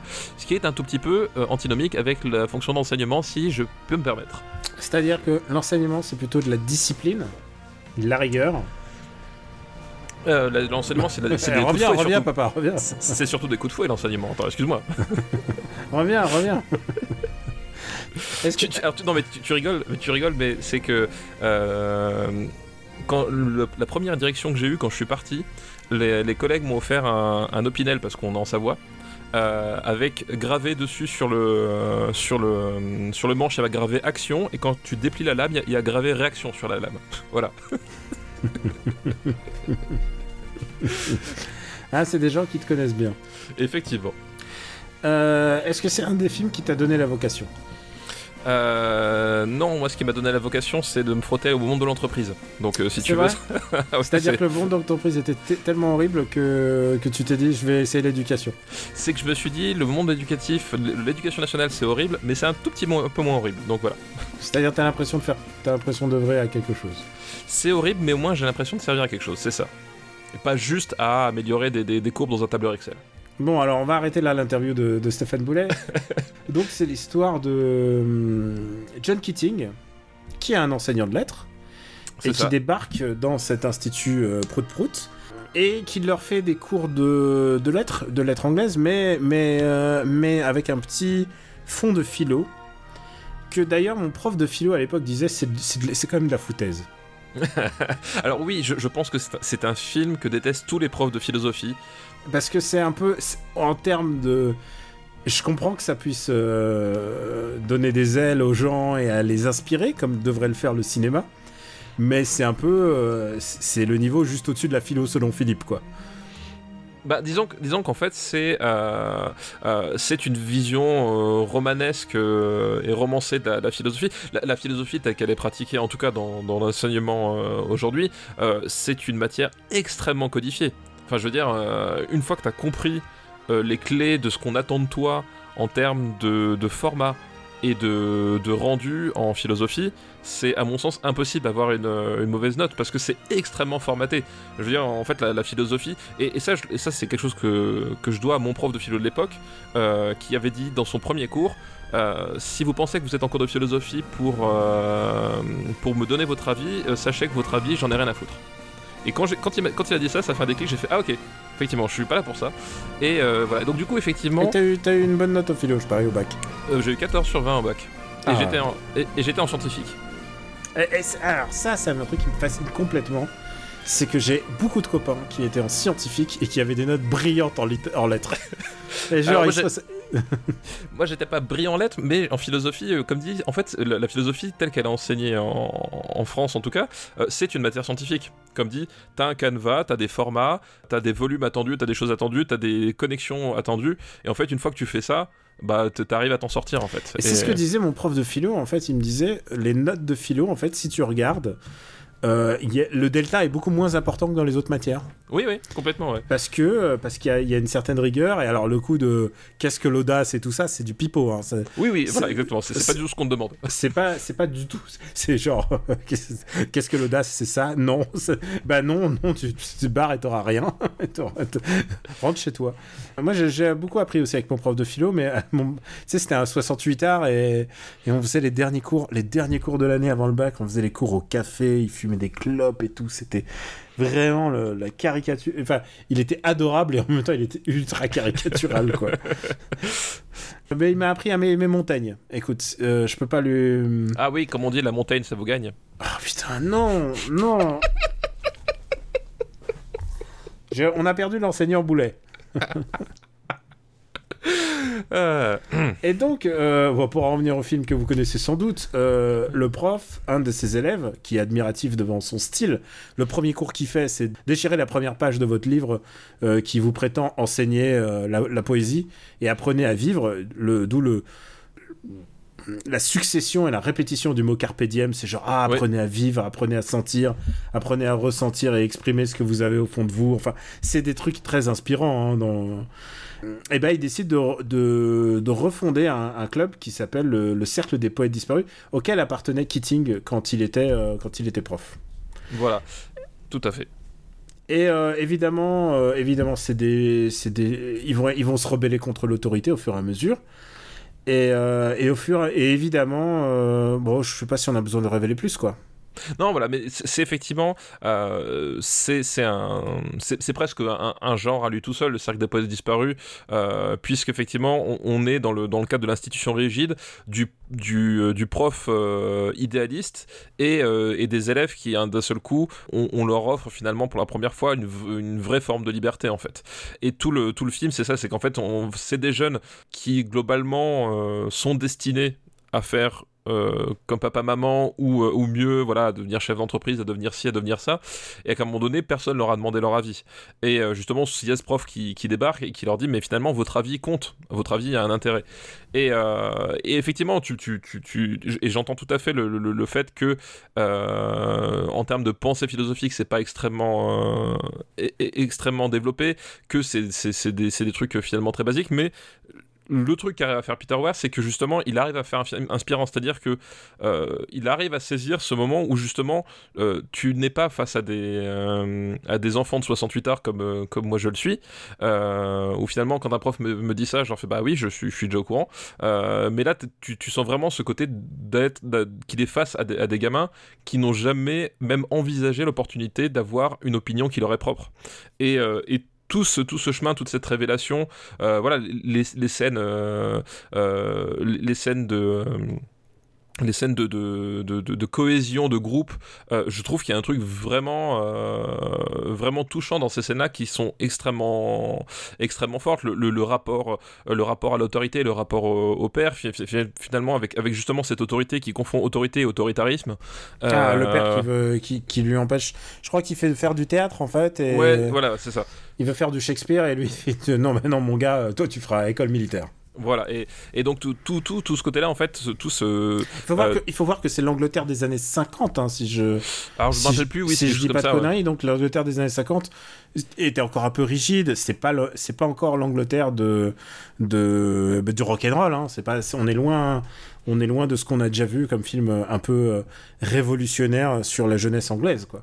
Voilà, et à, à tel, à tel point que c'est devenu un genre à part entière. Enfin, je veux dire, euh, le, le film avec, avec Junio, justement, et, euh, et Berléand. Euh, euh, ah, vois sur ton chemin. Euh, je- le nom m'échappe. Alors que justement, Action Réaction, ça vient de là. Euh, tu parles de Voix sur ton chemin, c'est les merde. Et tu- les choristes. Les choristes, Voilà. putain. Oh, ouais, je le garderai cette hésitation parce que. tu sais quoi, maintenant, maintenant que j'ai ta, chanson, La voix sur ton chemin dans la tête. Vois sur ton chemin. Ah, quel enfer. Euh, les, les choristes, tout ça, c'est- une relecture du cercle des poètes disparus. Enfin, voilà, ça, y est, des des des, euh, des ersatz de- des cercles de poètes disparus vont en avoir plein. Et ce que réussit à faire Peter Ware dans ce film-là et que les les finalement les copies n'arrivent pas à faire, c'est justement arriver à donner à, ce groupe une vraie cohésion, une vraie existence et, d'apporter des, vrais moments de, poésie visuelle en termes de purement cinéma qui font que eh ben, tu arrives à être touché même si effectivement, euh, ça peut te paraître un peu, un peu dégoulinant. Quoi. Et moi c'est un film qui m'a extrêmement marqué quand, quand j'étais jeune parce que je pense que c'est la première fois justement que euh, j'arrivais à me à, à ressentir ça de cette façon-là, à me glisser dans, surtout dans, dans la, dans la peau de ces gamins-là qui n'avaient euh, pas grand-chose à voir avec, euh, avec moi. Et à vraiment, tu vois, ce, ce côté, ces jours-là où j'ai compris, enfin, c'est une des fois où je me suis dit, tiens, l'empathie, ça peut être ça en fait finalement. Et, et c'est un film, voilà, moi qui m'a qui m'a- qui m'avait à l'époque bouleversé. Quand je l'ai revu plus tard, effectivement, tu vois les ficelles, Tu vois les ficelles, ouais. voilà, tu vois les ficelles, tu vois tout ce que tu veux, mais je trouve que euh, un peu, un peu comme un, comme un, comme un, comme un Spielberg euh, réussi, il y a ce côté effectivement, euh, tu, tu, tu peux décortiquer, tu peux, tu peux, tu peux isoler tel ou tel truc que, qui sont un peu gros machin. Il reste quand même, je, je trouve une vraie dose. d'émotion et de sincérité qui fait que eh ben ça emporte quand même la partie au final quoi Deux mots. Robin Williams. Bah oui C'est Robin. Williams, c'est-à-dire que on, on disait du, un peu entre guillemets du mal de Good Morning Vietnam, mais toute la chaleur de Good Morning Vietnam, c'est Robin Williams. Et Robin Williams, c'est un acteur extraordinaire. oui il y, a- ouais, ouais. il y avait personne, il y avait pas peu d'acteurs comme lui qui savaient jouer euh, l'empathie. Quand, quand ce Robin Williams, il te regarde avec un air, euh, euh, il peut te regarder avec un air malicieux, mais il, il- il te regarde avec de la tendresse, quoi. C'est vraiment, il y a un truc de tendresse chez ce mec. Euh, Complètement, ouais, c'est- ça c'est- qu'on verra ensuite dans d'autres films, qu'on, genre, je pense, euh, William Bah, Ting et tout ça. Bah, ce, que je, ce que je veux dire, parce que à tel point que Rob- Robin Williams va refaire euh, du, euh, Du John Keating, ouais. voilà, du, du John Keating plusieurs fois dans sa carrière. Et c'est vrai que à ce petit jeu, il est, il est absolument parfait parce que euh, il, il a beau justement débiter des trucs que les profs de philo peuvent qualifier effectivement de râler pâquerette. il- il- tu sens que quand il le dit, c'est pas, c'est pas une formule en fait. Euh, tu, tu sens qu'à un moment donné, il y croit vraiment et qu'il et que, il, il- il- communique ce, cette, euh, ce- ce- ce- il communique ça à ses élèves, c'est-à-dire que tu sens qu'il leur dit vraiment, j'ai envie que vous réussissiez, mais pour vous. Moi, ce, que, ce, que, ce qui, ce qui m'intéresse, ce qui me ferait plaisir en tant que prof, c'est que vous réussissiez à devenir euh, quelqu'un que, vous appréciez, quoi. Pas être juste euh, le, remplaçant de votre père ou, ou une case que, qu'on coche, juste que vous, vous arrivez à vous affirmer et à être heureux avec ça. C'est ça qui m'intéresse. Et, et ça, Robin Williams le transmet très très bien. Et, euh, et, je, et voilà, et c'est un film que je continue à trouver euh, extrêmement touchant. Je pense que c'est un film qu'il faut pas découvrir à, à 40 ans. Euh, Oui, mais c'est c'est- le principe de si t'es pas de gauche quand t'as 15 ans, t'as pas vécu, mais, c'est ça. mais une fois que t'as 40 ans, c'est bon, quoi. T'as vécu là, c'est bon. On peut, on peut oublier la gauche. Mais, mais voilà, il y a, y a quand même un vrai truc qui marche dans, dans, dans, dans ce film-là. Je trouve qu'il y a des vraies scènes qui restent vraiment imprégnées euh, assez durablement dans, la rétine. Et, euh, et Et en le fait, final, ouais. et le, le final, le- je trouve le final euh, vraiment super réussi. Euh, tu t'attaches à ces gamins et tout. Et, euh, et même justement, ce qu'on ce dit, ce qu'on dit jamais, mais t'as as aussi tout ce rapport finalement, même au narcissisme du, du prof. Euh, puisque à un moment donné, euh, as cette double mécanique qui s'enclenche, c'est qu'à un moment donné, quand tu, sens que tu es le moteur d'épanouissement de, tes, élèves, à, quel moment tu continues de faire ça pour eux et tu fais pas ça pour toi? Et, ça aussi, c'est abordé mine de rien dans le film, et ça donne vraiment une humanité euh, supplémentaire au personnage de Robin Williams, c'est-à-dire qu'à un moment donné, euh, voilà, est-ce qu'il n'est pas allé trop loin lui-même aussi? À, à quel point tu te, à quel point tu te, où est-ce que tu places la jauge quoi? Euh, c'est vrai, c'est vrai, c'est une vraie interrogation qu'on peut avoir sur le sur le, le côté euh, prof qui aime se faire aimer en fait. C'est surtout ça. en oui, fait, c'est ça. parce que Ouais. parce que ce qu'il fait. euh, Alors et en même temps, c'est pas si évident parce que si tu regardes la classe, ils sont partagés. Il y a la moitié de la classe qui le déteste, qui le déteste aussi le prof. Ah bah oui, bah, bah, on a le droit d'être de droite quand, quand on est jeune. hein, non ça, mais on a le droit d'être droit tous les gens, ou simplement d'être angoissé sur son futur et de se dire c'est pas lui qui va m'emmener vers la réussite. Ah bah c'est sûr, mais c'est bah c'est finalement quelque part un film qui, parle de, la réforme du bac de Jean-Michel Blocher. C'est qu'à un moment donné, euh, quand t'as 17 ans ou 18 ans, euh, est-ce que vraiment t'as, je veux dire, faire porter toute la responsabilité de leur vie future à, des gamins sur un choix qu'ils font à une époque où ils ne savent même pas euh, si le, soir ils doivent crever un bouton d'acné ou se masturber. Tu vois, voilà, bref. et, ça, c'est le vrai problème de l'éducation. Est-ce qu'on ne demande pas aux enfants, de, aux enfants de faire des choix trop tôt? Est-ce que bah- finalement, anglais les, les, enfants en classe S, comme tu le disais, ou S, est-ce que c'est pas absurde de leur demander ça si tôt, alors que ça se trouve, ils vont changer de, ils vont changer d'optique de vie, arriver bah- à 20 ans, à 25 ans? Bah oui, c'est ça.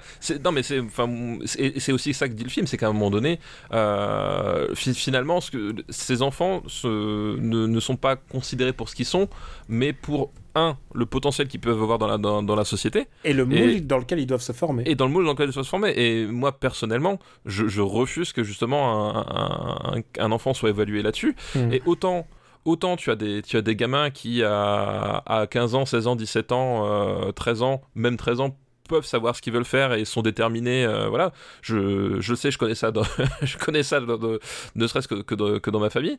Euh, mais autant, c'est à mon avis pas la majorité des, gens. Et quel intérêt il y a justement de, de mettre une pression complètement absurde sur, sur des gamins qui effectivement euh, si, si, tu, si à un moment donné tu, tu, tu, leur dis mais oui la, la vie c'est ce que vous en faites c'est pas ce qu'on aimerait que vous en fassiez enfin voilà moi j'ai changé j'ai changé quatre fois de métier j'ai combien J'ai le bac et j'ai un BTS visuel. C'est les seuls diplômes que j'ai.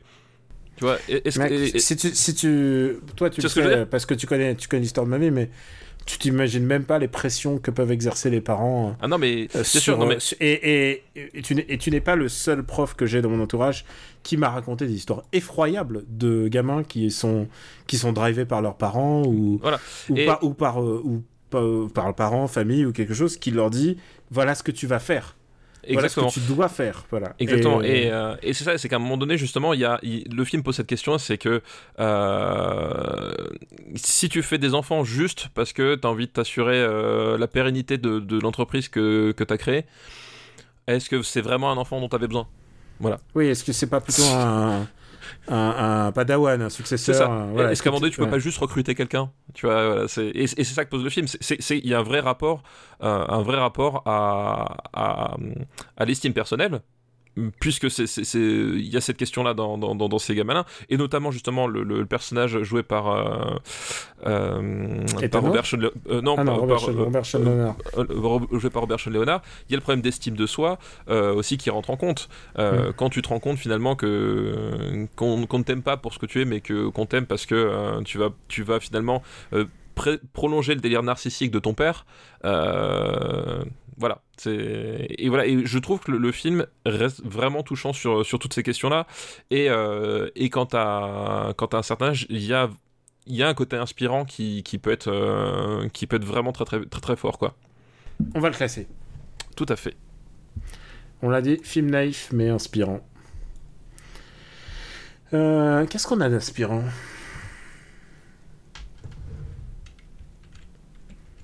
Tu vois, toi, tu me, tu me dis film naïf et inspirant. Le premier truc que, j'ai pensé, c'est Piège mortel. Non, Piège mortel à Hawaï, mais bon, tu vois, c'est.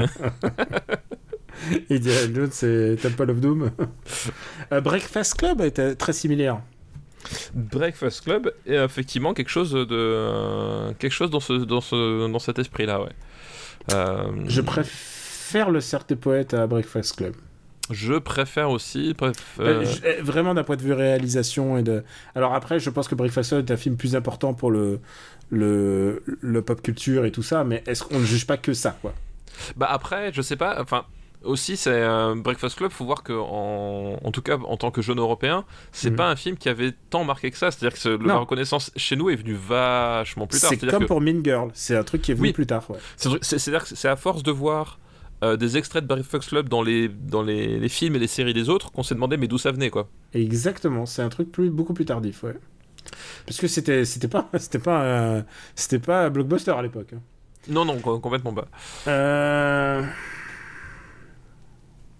Je pense que ça peut pas aller au-dessus de Veilif pour moi, tu vois déjà. Ah non non oui ça ça pas au-dessus de Veilif. Euh...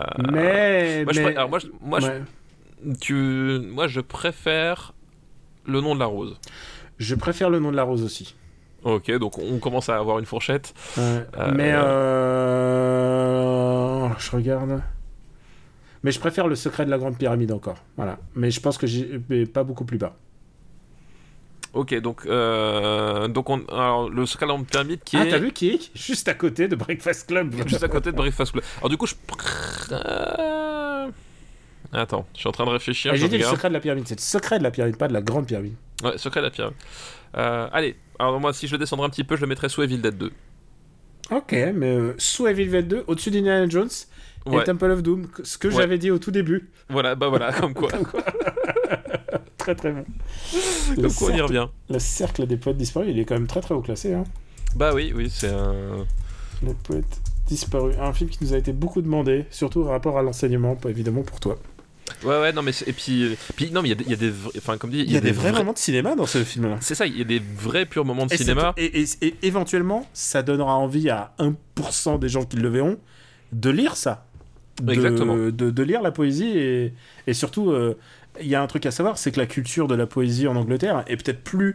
C'est un point commun que la littérature an- anglaise et russe ont en commun, c'est qu'il y a une vraie culture de la poésie en France. euh, il y a, il y a, il y a peut-être un peu la- elle est moins prégnante dans la société, je pense. Alors oui, que. c'est c'est sûr, quoi. Alors que les poètes anglais, comme les poètes russes, en général, c'est c'est une grosse affaire, en fait, je peux te dire, dans leur pays respectifs. Non, ouais, tout à fait. Mais voilà, mais c'est- il y a quand même des vrais purs moments de cinéma dans, dans, dans, ce, dans ce film. Tu, il y a, euh, voilà, il y a, il y a des, des vraies scènes qui sont. Tu vois, il y a, y a un truc, voilà, je, je repensais, euh, j'y repense maintenant, mais il y a, y a quelque chose que un peu de l'ordre. Oui, non, c'est gravé. Non, mais euh, euh, il y a quelque chose de l'ordre de Remember the Titans en fait. Euh, Un vois, peu, ouais. Le film inspirant, euh, oui, oui, mais c'est un coach. Il faut pas oublier que c'est un coach. Bah oui, donc euh, Remember, euh, Remember the Titans, c'est un peu le même genre, c'est-à-dire que oui, effectivement, il y a. Il y a d'idéalisme.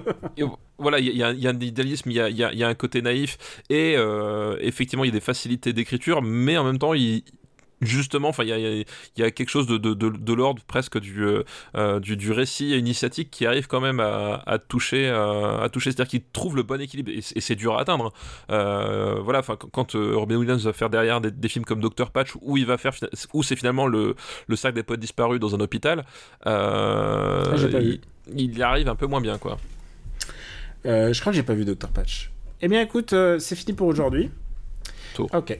Euh, bien, écoute, je te propose de refaire euh, un petit rundown de, euh, des années 80, puisque on va dire au revoir aux années 80, au moins pour, les années, pour, euh, pour cette année. C'est ça, c'est ça, effectivement. C'est la dernière fois qu'on parlera des années 80 en, en 2020. Euh, premier Paris, Texas. Deuxième Robocop. Troisième Die Hard. Quatrième Akira. Cinquième Blade Runner. Sixième Amadeus, dont on a beaucoup parlé aujourd'hui. Oui, effectivement. Septième Les Aventuriers de l'Arche perdue. Huitième Abyss. Neuvième The Thing. Et 10, la seule entrée euh, Récente. récente, c'est dans l'épisode 125, c'est Zou, le guerrier de la montagne magique de Choyark. Exactement. Et je propose qu'on fasse les 20 même premiers. Euh, 11e, Il était une fois en Amérique. 12e, Indiana Jones et la dernière croisade. Euh, Requiem pour un massacre, 13e. 14e, Full Metal Jacket. 15e, Vidéodrome. 16e, Back to the Future. 17e, Mon voisin Totoro. 18e, Merry Christmas, Mr. Lawrence, qui est peut-être, avec Full Metal Jacket, un des plus anciens films, avec The Thing peut-être aussi. Oui, euh, ouais, Euh, effectivement. ouais. Et euh, l'Indiana Jones, oui, c'est vraiment, il y, a, quel- il y a quand même quelques vieux films qui s'accrochent dans cette liste. Euh, 19e, The Fly, et 20e, À bout de course. Voilà. Et je te propose de te téléporter à la fin, et euh, je pense qu'on va passer tout de suite au, euh, au cent- 238e. Ne réveillez pas la flic qui dort. Glo- glorieuse entrée en l'épisode 127, euh, suivi de Fièvre au corps, euh, Kamikaze, Cyborg, 100 241e, Moonwalker, euh, Vendredi 13, Allô Ouais. maman ici bébé, Vendredi 13 donc c'était l'épisode 125, c'était la dernière entrée. Il y, a peu de rentrées hein, en fait finalement si tu regardes. C'est dur de rentrer dans les pires, c'est aussi dur de rentrer dans les meilleurs. Jumeaux, Alan Quaterman et La mine du roi Salomon, avant-dernier, Trois hommes et un couffin, et 240e, 248e et dernier, Le Passage, un film important avec une bande-son de qualité. Avec une vraie bande-son de qualité. Parce que, n'oublie pas, pense à moi comme je t'aime. Et tu nous délivreras de cet anathème. Est-ce que non, non, il faut les briser les anathèmes. Il faut les briser les anathèmes. Est-ce que, en tant que briseur d'anathèmes, est-ce que t'as pas envie de faire une petite reco? Euh, oui, je vais faire une, une roco, euh, une roco concurrence, on va dire. Ah, alors Euh, je ne t'entends plus. non, parce que du coup, voilà, je voulais célébrer le. Euh, alors attention, du coup, je, je- préviens parce que attention, on n'est pas sur YouTube ici. C'est quand on fait du euh, euh, du public reportage, on, prévient avant, Euh, puisque là, je vais recommander quelqu'un en fait euh, que je connais pour de vrai dans la vraie vie, avec qui je, je, bois des bières, puisque il habite vraiment à côté de chez moi depuis peu, mais il habite pas, loin de chez moi, donc que, que je connais dans la vraie vie. Quelqu'un avec qui j'ai j'ai chanté faux dans des karaokés euh, Tokyo. Euh, bref, euh, la personne que je vais vous recommander, donc euh, vous pouvez douter de ma partialité sur le sur le sur le sujet et je ne vous en voudrais pas. Toujours est-il que je voulais parler du retour de Virgile. Donc euh, Virgile, euh, pour ceux qui, qui, qui se rappellent les, les temps immémoriaux des, des guerres des sites de jeux vidéo euh, à, la, f- à la fin du siècle dernier, je- Avec qui j'ai travaillé avec qui tu as travaillé Sauf que moi je le déteste, hein, faut le dire. bah, faut, faut dire que c'est un sale con. Voilà, faut dire quand même ce qui est. faut dire quand même ce qui est. Voilà, donc qui, qui était un des rédacteurs de feujeuxvideo.fr, qui a été dissous quelque part, je crois que c'est en 2014, quelque chose comme ça. Eh, un Euh, employeur qui disparaît. Voilà, qui 2014-2015, quelque chose comme ça. Enfin, je je me rappelle plus l'année exactement, et qui du coup, euh, voilà, euh, Virgile est, parti est parti faire des- d'autres choses en, en- en parallèle. Puis il est revenu avec une une chaîne une chaîne Twitch et puis il refait de- des, des piges pour Clubic. Euh, voilà, des piges de, de jeux vidéo. Et c'est- c'est assez drôle parce que les deux derniers euh, jeux qu'il a testés, euh, le premier c'était euh, Yakuza Like a Dragon. Euh, et il dit que c'est pas loin d'être son, son jeu de l'année, ce qui rejoint euh, l'avis de quelqu'un autour de, de, de ce podcast, que je, je ne balancerai pas, mais attention, il est russe. Euh, Et, et et attention, il a du goût. Il a du goût. attention, il a des goûts. Et son autre, son autre test, c'était le dernier Amnesia, où il disait que c'était bien mais pas top, ce qui rejoint l'avis d'un autre personne autour de ce podcast. euh, Moins bien. Voilà. Moins bien. qui a, qui a peut-être un peu plus de goût aussi, même s'il a un peu moins de cheveux. Euh, bref, du coup, mais du coup, voilà, il a lancé une, une chaîne, euh, une chaîne Twitch et euh, donc il, il, stream du jeu vidéo un peu comme tout le monde. Il Mais moins de- bien, moins bien que Camille Robotics. moins bien que voilà, évidemment. Tu sais qu'il a samplé une de mes, une de mes phrases Ah oui, c'est vrai. Il a samplé une phrase euh, d'un de, mes- d'un mes streams, puisque je disais euh, Putain, mais Virgile, c'est, c'est l'incarnation de la gauche désœuvrée. c'est parfait. Il est, beaucoup plus, il est beaucoup plus politique que moi, ce garçon. Oh, Virgile, pas du tout. Alors là, non. Vi- Virgile politique? Alors ça. Euh, mais du coup, voilà, il, fait du, il fait du stream. Il essaye quelques initiatives un peu différentes. Là, il, a fait un stream euh, où il a euh, invité des développeurs de jeux vidéo pour parler développement de jeux vidéo. Euh, il n'invite pas de streamers d'extrême droite, ce qui fait un point commun avec toi. Ah ouais, et- alors ça, et, vous n'êtes pas nombreux sur la plateforme à. Mais tu sais, que, tu sais j'aimerais tellement que tu habites à Paris pour qu'on puisse faire des trucs ensemble, quoi. Ah bah oui, j'aimerais bien aussi, mais bon. mais j'aimerais bien aussi que tu un bon accès à Internet. Tu sais Bah, que problème, ta femme pour, pour que vous déménagiez genre trois bornes plus loin. Je suis sûr qu'il y a plus de réseau. Et euh, voilà, enfin bref, du coup, voilà, c'est- l'arrivée de, de, de quelqu'un qui, euh, que, que j'apprécie sur, euh, sur Twitch. Ils sont pas très nombreux. Évidemment, c'est moins bien qu'Amway Robotics, hein, qui est quand même la chaîne de référence, euh, rappelons-le, sur Twitch. Ah, de qualité. De qualité. De, de qualité. Mais, mais si vous pouvez, si vous voulez vous marrer avec un, avec un bon gars, bah, c'est l'occasion voilà, de, de tester la chaîne de Virgile. Ok. Bon, écoute, on a, on a dit bien deux chaînes Twitch. Écoute, Bah ouais, ouais. et, et c'est pas souvent, c'est pas souvent. Ouais, mais je, je- je suis de ton avis. Faut pas, faut pas se mettre des lorgnières. Il faut, euh, faut, faut écouter ce qui se passe ailleurs. Euh, et pour ma part, bah, moi, je vais faire une recommandation. Alors, moi, j'ai vu, euh, je vais recommander un DVD qui sort au mois de décembre. Mais donc, vous pouvez déjà le précommander euh, dans, dans vos escarcelles ou chez votre disquaire, parce que normalement, les bouquinistes, tout ça, ça va réouvrir euh, normalement à l'heure où vous écoutez euh, ce podcast. En tout cas, on croise les doigts. On reste en hebdomadaire en moins pour encore une ou deux émissions. On va voir comment ça se passe. Et euh, je vais vous recommander un film qu'on adore, toi et moi. C'est un film de John Huston qui ressort en décembre. Ah oui. C'est L'homme qui voulait être roi et ressort chez Wild Bunch. Alors, Tout évidemment, moi, j'ai pas eu le box qui a l'air magnifique, mais bon, euh, euh, nous, on, on, on, on, on, on- on- on est rien hein, sur l'échiquier euh, euh, sur le chiffres. chiquier des ventes, ouais. Globalement, voilà. non, non, je comment je vais dire plutôt ça? Je vais dire. Alors, j'ai pas eu le, j'ai pas eu le coffret en question, mais par contre, ils m'ont donné accès aux bonus en fait, et j'ai regardé un peu les bonus, ils sont assez rigolos. Et ce qui est intéressant en fait, c'est que j'ai surtout envie de, de revoir ce film, L'homme qui voulait être roi. C'est un des films malheureusement qui a été classé au tout début des années 70 et qui est descendu sans qu'on comprenne vraiment pourquoi, alors que c'est un grand grand film. Et c'est un film très très drôle. C'est un grand Sean Connery. Et surtout, voilà, c'est un grand film de Sean Connery où Sean Connery se marre vraiment en faisant le film. C'est-à-dire qu'il n'est pas là à contre-coeur. Sean Connery, il a accepté ce film parce que. Il voyait quelque chose dans le dans l'histoire, dans voilà, dans. Et puis, euh, et puis surtout, en fait, pour lui, c'est un buddy movie, en fait. Euh, Bah, complètement, oui. Michael Caine, c'est c'est plus un film de Michael Caine qu'un film de Sean Connery, en fait. Il est classé 66e de la liste des années 70. Voilà. Voilà, mais vous ne vous y fiez pas, c'est un grand classique, c'est un film hilarant, c'est un très très beau film. Parce qu'en Ouais. plus, John Huston, même en années 70, euh, il réalisait, mais pff, voilà quoi, c'est- un plaisir. Genre, sur mon écran 4K, j'ai hâte de le revoir quoi. Voilà, c'est ça fait partie des. Voilà, je pense que c'est un très très bon film. Je pense que c'est un beau cadeau à faire si vous avez, euh, si vous avez l'occasion. Et, euh, et dans les bonus, notamment. euh, euh, Il y, a, il y, a, il y a Georges Cano qui parle, puisqu'il a, connu, euh, il a connu un peu les, protagonistes de. euh, Il y, a, y a le fils du réalisateur et euh, il y a aussi euh, la script attitrée de, John Huston. Et c'est toujours intéressant, quoi. Enfin, savoir euh, la vie de ce réalisateur, assez fascinant. Donc voilà, je vous recommande ça. Si vous avez jamais vu, profitez-en. Ça sort, euh, genre, ça sort euh, mi-décembre.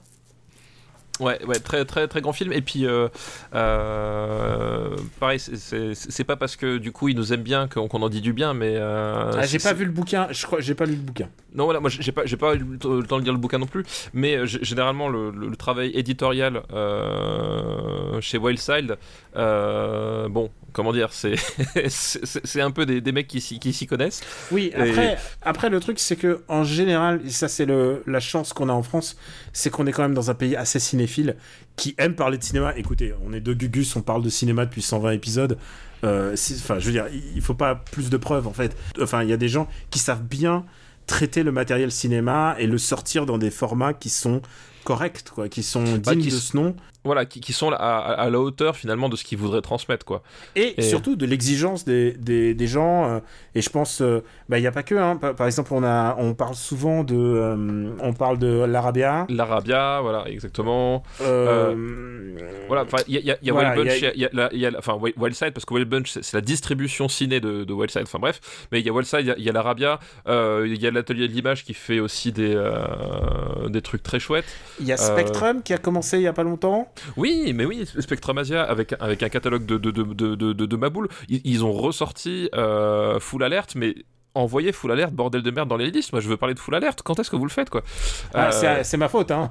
Euh, voilà, il y a eu ça- beaucoup de full alerte avant, mais peut-être qu'il va revenir, hein, vu qu'on va, passer aux- on va changer un- de décennie. Voilà, c'est un appel à l'aide parce que je, je- je trouve ce film absolument fa- fabuleux. Donc voilà, effectivement, des, des- des éditeurs, on, on en oublie, alors on, on est Il désolé. y a JSA qui. il- Alors, je dis ça, mais on aurait pu, on pourrait pu recommander.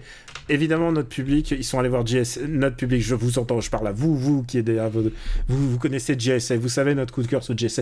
JSA est ressorti en salle. Maintenant, il est ressorti dans un, dans un magnifique. euh, Dans c'est l'Arabia hein, qui le ressort. C'est l'Arabia qui l'a sorti. Alors, et, et- et tu sais quoi, je l'ai pas acheté, euh, je l'ai pas acheté parce que j'ai pas eu le temps, mais je l'ai vu. Évidemment, c'est ce qu'il fallait pour un film comme ça. C'est un film digne de ce nom, hein, dans un bel écran. Euh, moi, je suis pas, je suis pas de la, je suis pas de ceux qui aiment posséder les films. Je préfère aller en salle euh, régulièrement les voir. Mais il y a des films, tu sais bien que si tu loupes l'occasion, euh, tu le reverras pas avant 5, 6, 7 ans. Et euh, c'est au bonheur la chance. Là, c'est l'occasion d'avoir en plus un bel objet. On a parlé aussi. euh, il y a pas C'était pas longtemps, Carlotta qui, qui avait sorti le, qui le, avait sorti le- Network. le- le coffret Network aussi, voilà. Ah bah le coffret Network, euh, voilà, si vous voulez vraiment un très très très beau beau Blu- voilà, c'est un des rares que je possède. Il est, il est magnifique, enfin le bouquin est super. Alors évidemment, vous pouvez l'avoir en DVD pour, euh, pour euh, 3 euros, 4 euros, enfin c'est un, un film qui c'est un vieux film, hein. mais, euh, mais vous pouvez l'avoir aussi dans un beau beau beau euh, coffret. Je dis pas que je dis pas qu'il faut être cinéphile pour acheter ces trucs là et tout parce que pour moi ça dépend pas de ça parce qu'en théorie tu peux juste te suffire d'aller dans les salles mais si vous aimez ce film c'est une manière d'approfondir votre euh, votre passion parce qu'il y a vraiment quand même beaucoup de documents qui sont là. Il y a le bouquin qui est là, il y a les bonus qui sont là. Et euh, voilà, c'est une manière aussi de se faire plaisir à nous et aussi peut-être d'offrir des cadeaux intéressants à des gens. Parce que Bon, euh, j'ai recommandé la dernière fois la Rap du futur. La Rap du futur, ça va être le, bouquin le plus offert de la, en France. Oui, je, pense effectivement, il n'a pas besoin de toi. Voilà. Par contre, par contre, si l'homme qui voulait être roi, il y a des chances qu'il soit pas, le, ça soit pas sous le sapin de Noël. Et tant que, tant que Noël n'est pas annulé, vous pouvez acheter des DVD. Non, mais c'est vrai, non, mais en plus, enfin, maintenant, euh, effectivement, c'est important. Il y, a, aussi quelque chose de, militant de parler de, tous ces éditeurs euh, de Blu-ray DVD, c'est que c'est aussi une certaine vision de la cinéphilie dans le sens où, euh, effectivement, tu l'as, tu l'as dit pour l'art du futur, mais tu n'auras jamais de pénurie sur, les, sur le nombre de copies d'un, Blu-ray Marvel, quoi. par contre, effectivement. Même, s'il est bien, même s'il est bien, c'est, même pas une question de qualité ou quoi que ce soit, c'est juste à un moment donné, c'est, une simple réalité économique et qu'à un moment donné, si justement on, veut qu'il y ait euh, une diversité de, d'offres de, cinéma et, de, et vraiment de, de, transfert cinéphile parce que euh, voilà il y, a notamment par exemple je pense notamment à notre ami François Co qui a écrit un, bouquin pour la, pour la, qui, va, qui va accompagner le, le, Blu-ray lors de la ressortie de, Possession je crois que c'est au mois de mars. Euh, voilà c'est un monde si, si, vous voulez faire vivre le cinéma oui juste puisque tu le lances c'est un bouquin qui est euh, l'histoire orale de possession. enfin voilà. Donc il a, il a, rencontré tous les, les, gens impliqués qui sont toujours en vie. C'est ça. C'est quand même et donc dont, dont Isabelle Adjani quoi. Voilà, et, enfin, il, m'a un peu raconté le, truc. Effectivement, il a rencontré tout le monde, euh, il a recomposé le, truc, et justement, c'est. Euh, donc, je suis en train de lui faire sa pub gratos. Tu, c'est quand même le, le, gars. Tu fais de la pub à beaucoup de tes copains aujourd'hui. Bah hein. ouais, bah ouais, mais, mais c'est que tu sais des gens qui le méritent. Mais voilà, le, le, principe du bouquin sur Zulawski écrit par François qui sera avec le, le, le, le Blu-ray de possession, c'est justement ça, c'est à un moment donné le, le film, l'homme, Zulawski, euh, le mythe, mais aussi euh, la, réalité, c'est-à-dire à un moment donné, justement, euh, est-ce que c'était un type qui était vraiment si apprécié que ça avec les gens qui, qui y travaillaient C'est pas certain. et, quelle est sa, quelle était sa méthode de travail, en particulier sur ce film-là? En particulier sur ce film-là et ses relations avec Isabelle Adjani. voilà. Sur ses relations avec beaucoup de gens. Avec beaucoup de gens. Donc voilà, mais du coup, tout ça pour dire, voilà, c'est c'est des gens, c'est des éditeurs qui, qui travaillent justement à, à une certaine vision du, euh, une certaine vision du, du, cinéma, un certain patrimoine du cinéma, osons le mot. Et euh, ben, ces gens-là, justement, pour, pour si, vous, si vous appréciez de, découvrir des, des, films comme ça, euh, avoir des catalogues un peu avec des, des, trucs très curieux, très barrés, ben faut les soutenir en, en, en, vous intéressant à leurs produits, tout simplement. Et alors, juste un truc, Possession, il est, il est 184e au-dessus de Batman quand même. Hein. C'est, oh, il a l'air bas, mais en fait, il est au-dessus de Batman. c'est un, un film intéressant, hein. c'est un film passionnant. Et honnêtement, c'est un vrai film de cinéma. Tu peux aimer, tu peux ne pas aimer. C'est ça. Et Malgré tout le mal qu'on a dit, et d'ailleurs François, à chaque fois que je le vois, il ne, il ne manque pas de me rappeler, euh, de, de, de, m'insulter. Euh, malgré tout le mal qu'on a dit, c'est un film qui, qui, qui, qui, vaut vraiment le coup d'être vu. Euh, vous, vous aimerez ou vous aimerez pas, peu importe, mais... non, c'est un vrai, enfin, une vraie propale de cinéma indéniable, quoi. Donc voilà, et du coup, euh, le, le, le, le, coffret possession, c'est encore un autre éditeur qui vaut le coup, c'est le chat qui fume. Ah bah oui, évidemment. Voilà, du coup. Donc je crois qu'on a, on a fait un peu le tour de, de, de, de pas mal de, nos, de nos chouchous en termes d'édition. Euh. Et, et, alors, juste pour préciser un truc, c'est que euh, on peut être totalement transparent. Moi, j'ai du mal à toujours un peu jouer le, le RP game, c'est-à-dire à contacter les gens, envoyez-nous ça, envoyez-nous ça. J'ai, c'est-à-dire, j'ai du mal à euh, bah, euh, le taf et tout ça. Genre, et surtout, j'ai l'impression de demander. J'aime pas, j'ai pas envie de te demander. Et je crois que on n'est pas atteint un, euh, un, stade où on pourrait faire genre, oh non, c'est nous qui faisons la pluie et le beau temps. Nous, ce qu'on peut faire, c'est recommander des trucs qui nous passionnent, euh, ou, ou l'inverse, où on peut casser des choses qu'on déteste. Mais, mais en tout cas, on peut recommander des choses qui nous passionnent. Et, et en tout cas, on reçoit, quand on le demande, Wild Bunch nous envoie, nous envoie des, des versions presse, comme on dit. Euh, oui, et, non, et c'est à tel point qu'on n'est pas des bons communicants, c'est que euh, euh, Wildside revient vers nous de temps en temps pour dire Hé hey, les gars, euh, j'ai ça en magasin, est-ce que ça vous intéresse? C'est-à-dire que on a tellement pas le réflexe d'aller d'aller que c'est eux qui disent Ah, écoutez, on a, on a ça, ça peut être sympa. Donc on les remercie, on les remercie mais, mais on, remercie surtout tous les autres aussi de, de, de faire ce taf, quoi, de, de, de, faire du beau taf avec, sur lequel on claque notre argent, hein, de, y a, on n'hésite pas. Et euh, donc voilà, il y, y aura, vous avez des trucs à acheter si vous voulez faire des beaux cadeaux, pas nazes. Si vous voulez euh, faire, oh, je veux pas caricaturer, mais autre chose que le métronome cette année, il y a, y a d'autres manières. Métronome, tu connais ou pas? Euh, oui, oui, oui, je connais. C'est c'est le bouquin qui était offert il y a, il y a, il y a 10 ans, tu sais, c'était le, le Laurent Deutsch, euh, le, le Laurent ouais, je connais, je, je connais, je connais. Et ben voilà, c'était une reco un peu plus longue que prévu, mais bon. Oh, écoute, on a parlé de- d'éditeur DVD. On vous embrasse très fort. euh, on n'a pas besoin de rappeler quelque- quoi que ce soit. hein. Les gens Non. nous connaissent là. Je pense que Co- com- comme on dit à la Stasi, on, vous savez qui on est. vous savez. Bon, Super Ciné Battle est disponible sur le site supercinébattle.fr et je vous jure que je mettrai la liste euh, des années 80 à la, à la fin de, de cette session, donc euh, euh, pour euh, diffusion lundi. Euh, merci à tous ceux qui sont des patriotes. Putain, on- pourquoi on remercie les patriotes à la fin alors que c'est grâce à eux qu'on arrive à Oui, faire cette émission C'est vrai en plus. C'est vraiment. euh, Alors qu'on devrait les remercier un par un en fait. On devrait faire une session. Mais c'est ça. remercie. Faudrait qu'un jour on fasse un. on- tu sais, ça, ce serait un Mm. bonus. C'est lire la liste des patriotes en fait. Voilà, exactement, on devrait faire ça. On devrait faire ça. Euh, donc merci à eux, merci de donner sur patreon.com slash RPU. Euh, et euh, c'est grâce à vous aussi, parce que, comme vous avez compris, on achète. Nos biens culturels ne sont pas forcément envoyés, forcément, pas forcément. C'est ça, pas forcément. Et, euh, et on vous remercie de votre fidélité. On vous souhaite aussi bon courage parce que c'est les périodes des fêtes et que c'est une année un peu compliquée pour faire, pour faire la fête, pour se réunir entre amis. Et, et nous, ce qu'on fait avec Stéphane, on se réunit euh, euh, une fois par semaine et on, on prend notre pied à parler de Cinoche. En plus, on a eu quand même des beaux films aujourd'hui. quoi.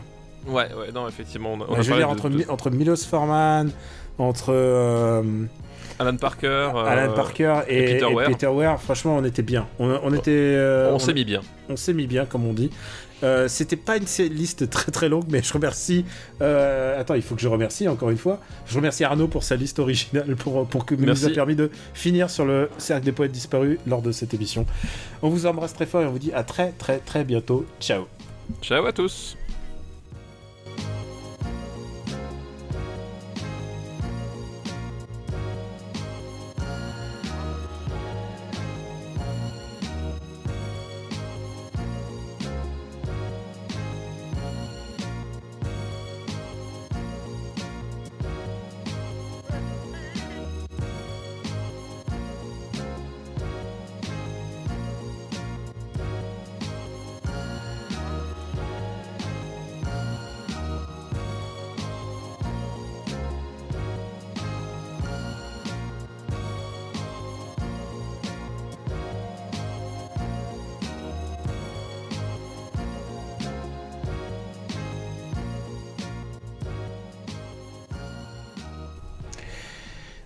Je vais sauvegarder. Putain, j'avais mon idée de bonus, mais je l'ai pas fait. Ouais, je pense que là, tu vas aller te coucher, toi. Words and language. No matter what anybody tells you, words and ideas can change the world. Now, see that look in Mr. Pitt's eye? Like 19th century literature has nothing to do with going to business school or medical school, right? Maybe. Mr. Hopkins, you may agree with him, thinking, yes, we should simply study our Mr. Pritchard and learn our rhyme and meter and go quietly about the business of achieving other ambitions. I have a little secret for you. Huddle up. Huddle up!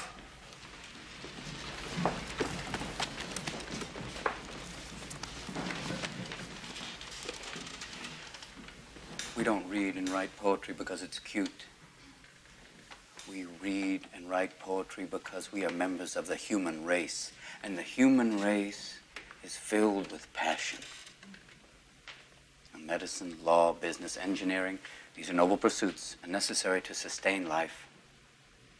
But poetry, beauty, romance, love, these are what we stay alive for. To quote from Whitman, O me, O life of the questions of these recurring, of the endless trains of the faithless, of cities filled with the foolish, what good amid these, O me, O life? Answer that you are here, that life exists and identity. that the powerful play goes on and you may contribute a verse. The powerful play goes on and you may contribute a verse.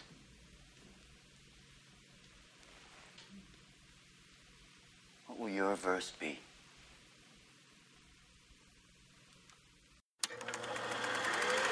Une production.